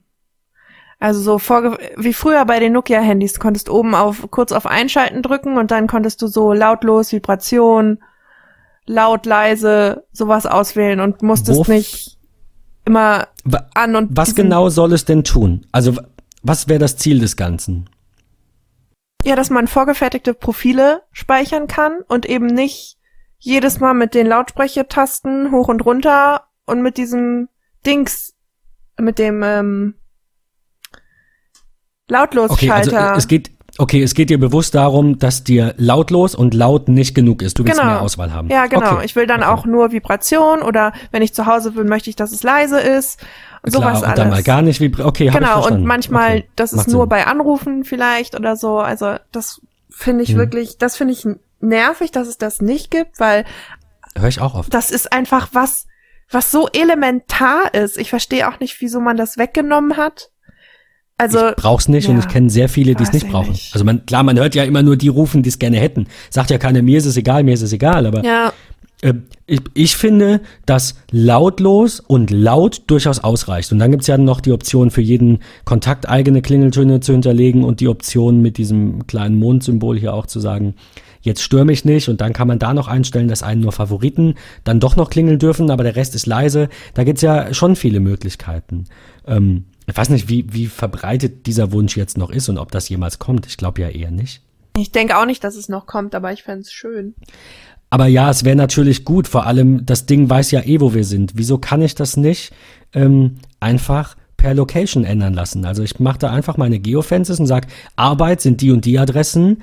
Äh, in meinem Fall jetzt bei Kunden, da will ich, dass sich das Gerät so und so verhält. Das wäre, das wäre super. Also Ja. ich, ne, wie gesagt, ich, ich brauch's nicht. Ich komme auch so klar. Aber natürlich wäre es schöner, wenn das Ding automatisch erkennt, du bist in der Uni und dann willst du gar keinen Ton hören. Oder du bist beim Arzt und dann willst du nicht mal eine Vibration, weil das auch nervt im Wartezimmer, weil du gehst ja eh nicht ran, wenn du kein Arsch bist im Wartezimmer, meistens.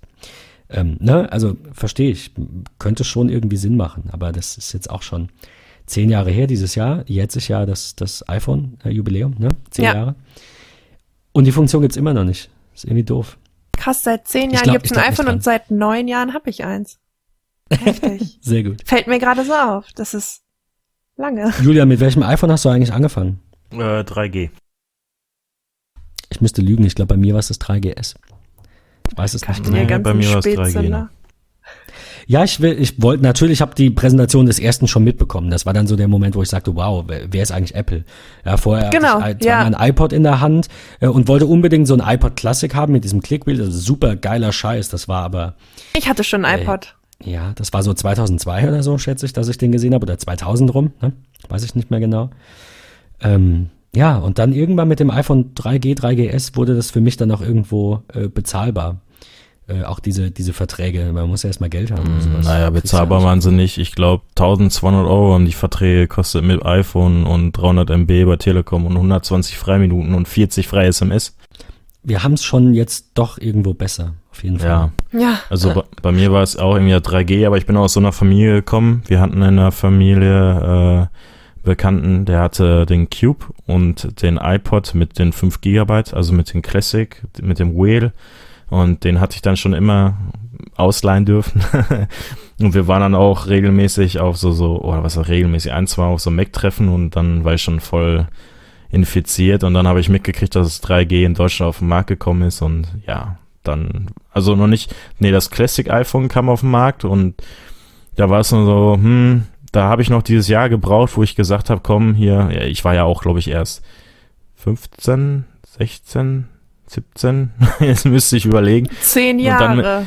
Einfach mal Zehn recht. Jahre, äh, ja, fünf, äh, vor- äh, war ich 15 und mit 15 ein Handy mit einem Vertrag für 1200 Euro, das hat zu Hause auch ganz, ganz lange Überwindung, Ja. also Überredungskünste gebraucht, aber dann hinterher hatte ich das 3G durch Unterstützung von Großmutter, weil meine Mutter da völlig gegen plötzlich war. mehrere Familien zusammenlegen. Das, äh, dann merkst du, wir sind in einer Zeit, in der die Telefone sehr viel kosten, ja. Also ich Ja, habe zu lang ich, war ich es nicht, hab, aber hatte das erste iPhone und ich glaube, das hat dann bei der Telekom nur noch einen Euro gekostet. Später. Und dann haben wir da den Vertrag abgeschlossen. Also ich habe das dann halt zum Abi bekommen, den Vertrag plus plus iPhone. So fing alles an. Und seitdem Ich, nie ich was anderes. versuche gehabt. gerade es zu finden. Ich habe ich hab absolut keine Ahnung, wann ich das erste, das erste iPhone hatte. gut.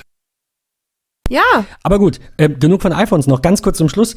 Äh, nutzt ihr Nightshift am iPhone? nein. Ja, ab und zu. Warum nicht? Das ist super angenehm für die Augen. Also was Ja, es tut, ist, ich- ich dass es halt das ab Sonnenuntergang dann, du kannst es doch einstellen, dass er ab dem, ab Sonnenuntergang, der, der schaut nach, wann geht bei dir Ja, in, an, da, unter deiner Location die Sonne auf und unter und in dem Zeitraum, in dem die Sonne eben nicht, ich meine, haben wir jetzt eh sehr spärlich, fängt jetzt langsam wieder an, aber in dem äh, Nicht-Sonnenzeitraum wird das äh, Bild eben, wird dem Bild Blaulicht entzogen und es wird etwas wärmer wiedergegeben und das schont die Augen. Ja, Ähm, aber das mag ich nicht. das kurz zur Erklärung für die Hörer. Also ich bin Designer und ich möchte das nicht, dass dann alles so orangetönig ist. Ich finde das ganz schrecklich.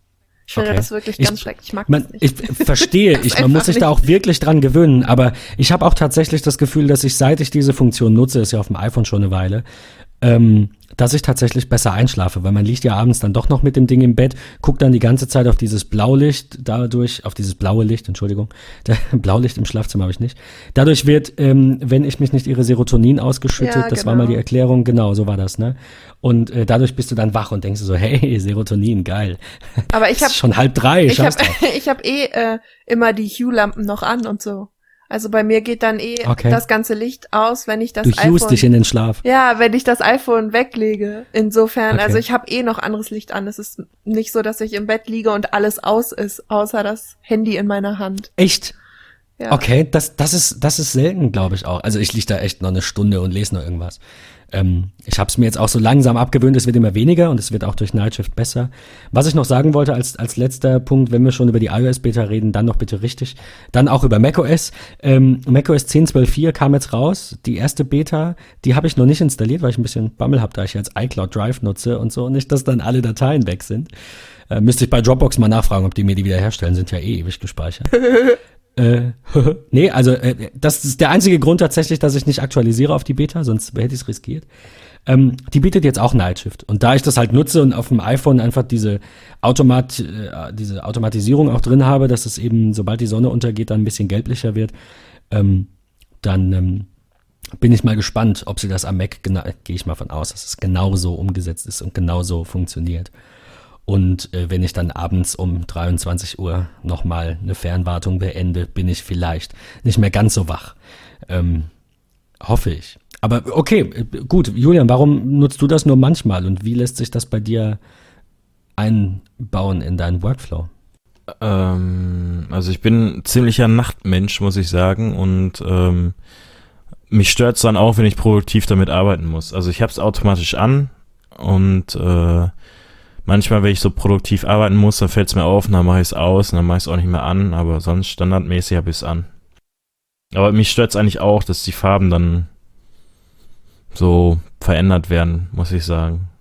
Und ich bin, wenn ich wirklich ins Bett gehe, dann höre ich noch irgendwie Musik und bin nicht so der äh, noch aufs Display gucke Typ, der der aufs Display guckt Typ und ähm, Ich merke, ich bin Deswegen. vielleicht doch die Ausnahme. äh, ja, Ähm, ich glaube nicht.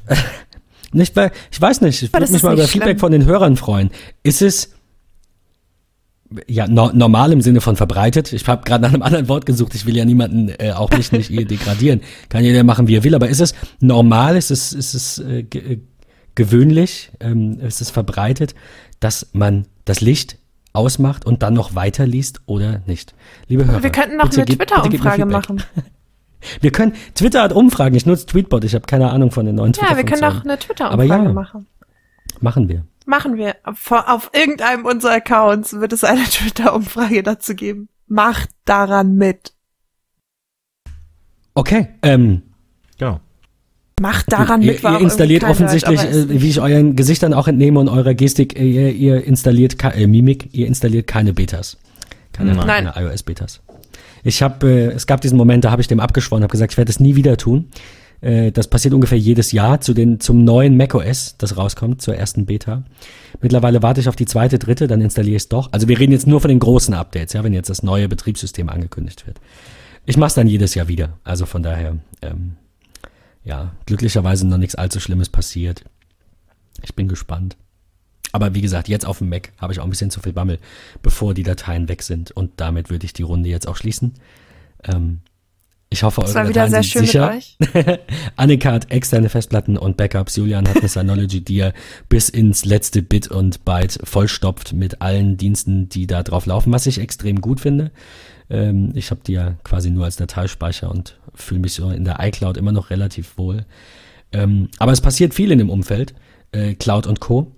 Ähm, und wir haben garantiert Gelegenheit, auch vielleicht nächste Woche schon, äh, weiter über die Thematik zu sprechen. Äh, ne, Julian? Alexa und äh, und diese ganzen Sprachassistenten und vernetzte Autos. Mir Dann müssen wir uns so auch noch einen anderen Namen für einfallen lassen, Tesla falls einer von so. euch schon so ein, so ein Gerät zu Hause stehen hat. Also Alexander vielleicht. Alexander, genau, ja, wir müssen irgendwie das Amazon-Gerät nennen wir es einfach. Aber auf Amazon kann es auch reagieren. Egal. Ja, ähm, wir, wir sind gespannt, wie es mit der Cloud weitergeht. Ich bin äh, gespannt, was ihr nächste Woche zu berichten habt. Freue mich auf den nächsten Freitag, wenn wir wieder aufnehmen.